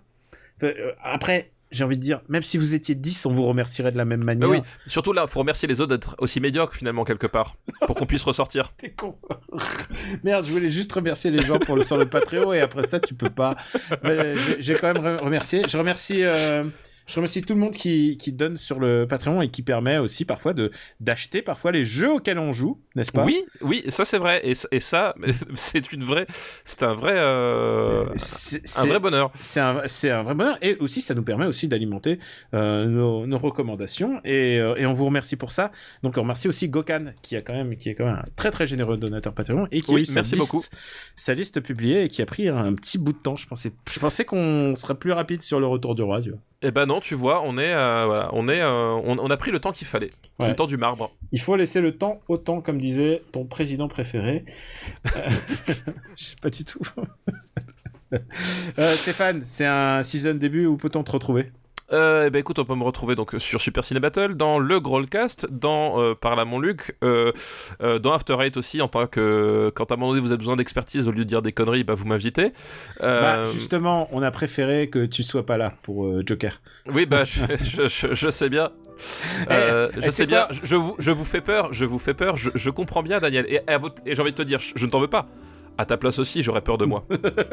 Et tu sais quoi, on aurait dû t'inviter pour l'expertise sur les sur les, les One Hit Wonder. Ah oui, j'aurais pu dire que AA c'était vraiment de la merde, y compris euh, Take On Me. Putain, t'es dégueulasse, je t'aime plus. N'écoutez pas cet homme. Euh, voilà, euh, donc sur Twitter, @gkpluginbaby. Euh, je suis dans l'émission de Game Cult de la d'il y a très longtemps finalement. Ouais, parce que là en fait on, on enregistre vachement en avance, du coup ça fout un peu la merde dans ma dans ma temporalité personnelle. Mais j'ai C'était participé. à sur quel épisode, quel épisode? C'est l'épisode où en fait on fait un post-mortem sur Red Dead Redemption 2 Ah, super. euh, à l'occasion de la de la sortie du jeu sur euh, PC, euh, donc qui est sorti là tout début euh, novembre. Et donc on fait un, un petit retour, moi, enfin non c'est impoli de dire comme ça, donc plutôt Pouillot, Gotos et moi sur sur le jeu, avec pour le coup divulgachi complet, mais justement ça Mais- nous permet un peu de, de préciser notre on a pensée. fait quoi. un épisode spécial. Exactement. On a fait un bonus spécial qui est libre d'accès Euh, et on va remettre le lien pour tous les autres qui veulent Voilà. l'écouter. On a fait un épisode où nous aussi on divulgachait. On y est revenu euh, 8 à 10 mois après. C'est ça, voilà. Et pour le coup, là, c'est le genre de, de jeu où ça peut être intéressant. Et pour le coup, divulgacher, là, enfin, ça, ça, ça peut avoir un vrai sens à un moment donné pour expliquer ben, un peu le, euh, ce qu'est ce, ce, ce jeu monstre, un peu, on peut dire ça comme ça, quoi. Et puis euh, pour ma part, bah écoutez, euh, Camille Robotique sur Twitter, mais aussi After Eight, Super Ciné Battle, BD sans modération. Et puis, euh, et puis aussi pas mal d'autres choses. J'ai officiellement un nouveau projet de podcast. Je vais t'en parler hors antenne dans pas longtemps, car évidemment, j'ai- des idées qui foisonnent et avec un ami commun, si tu veux savoir. Ah, un autre ami commun, attention. Un autre ami commun. Mais en même temps, tu sais quoi? J'ai eu un appel d'un ami commun et dit fais croire qu'il y a beaucoup d'amis communs. c'est vrai, c'est vrai que c'est pratique en fait. On peut faire croire qu'on a plein d'amis communs, c'est ça se génial. trouve, on n'a pas d'amis du tout, du tout, du tout. Alors qu'en fait, on parle depuis tout à l'heure de, notre mère, tu vois. Et je peux te dire aussi, euh, c'est pas mon actu, mais tu as publié un bouquin et on arrive à un épisode qui va diff- diffuser avant Noël, donc rappelle-nous le titre.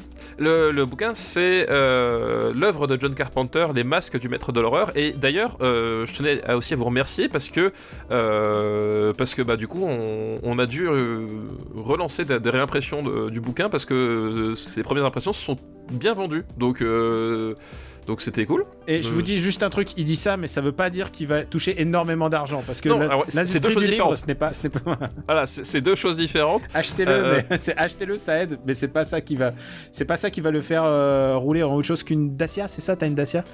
J'ai une Dacia, bah oui. Voilà, voilà, je balance. Il a une Dacia. c'est effectivement. La Porsche, c'est pas pour tout de suite. Non, je pense pas. Moi, j'ai pas même pas de voiture et tu sais quoi, je regarde les trottinettes électriques, je me dis trop cher, trop, trop risqué aussi. Donc, on vous remercie de votre soutien. Euh, Accrochez-vous, Super Ciné Battle, ça va être toutes les semaines. Tenez-vous bien et, euh, et puis bah, envoyez-nous des listes des années 2000. On n'ouvre pas encore les vannes pour les années 2010, s'il vous plaît. N'envoyez pas, n'envoyez ça. Pas tout de suite, pas tout de suite. Non, vous aurez le temps. je- Oui, Vous voilà, il y aura le temps, il y aura le temps. On vous préviendra, mais pas, pas tout de suite. On vous embrasse très fort et on vous dit à très très très bientôt. Ciao. Merci à tous. Ciao, ciao.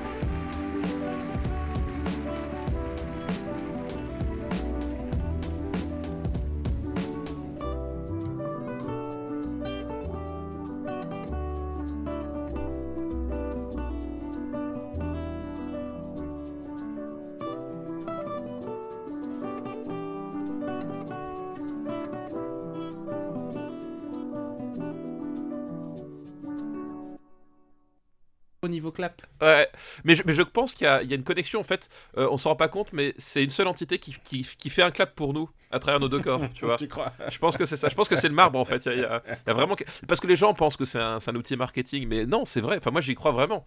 Je- le marbre me parle. Le- le- la nuit, il me parle, il me réveille. Bon, alors, parfois c'est le chat, mais euh, souvent c'est le marbre. Putain, et si j'avais un chat, je l'appellerais le marbre. c'est bon ça. Une production RPU.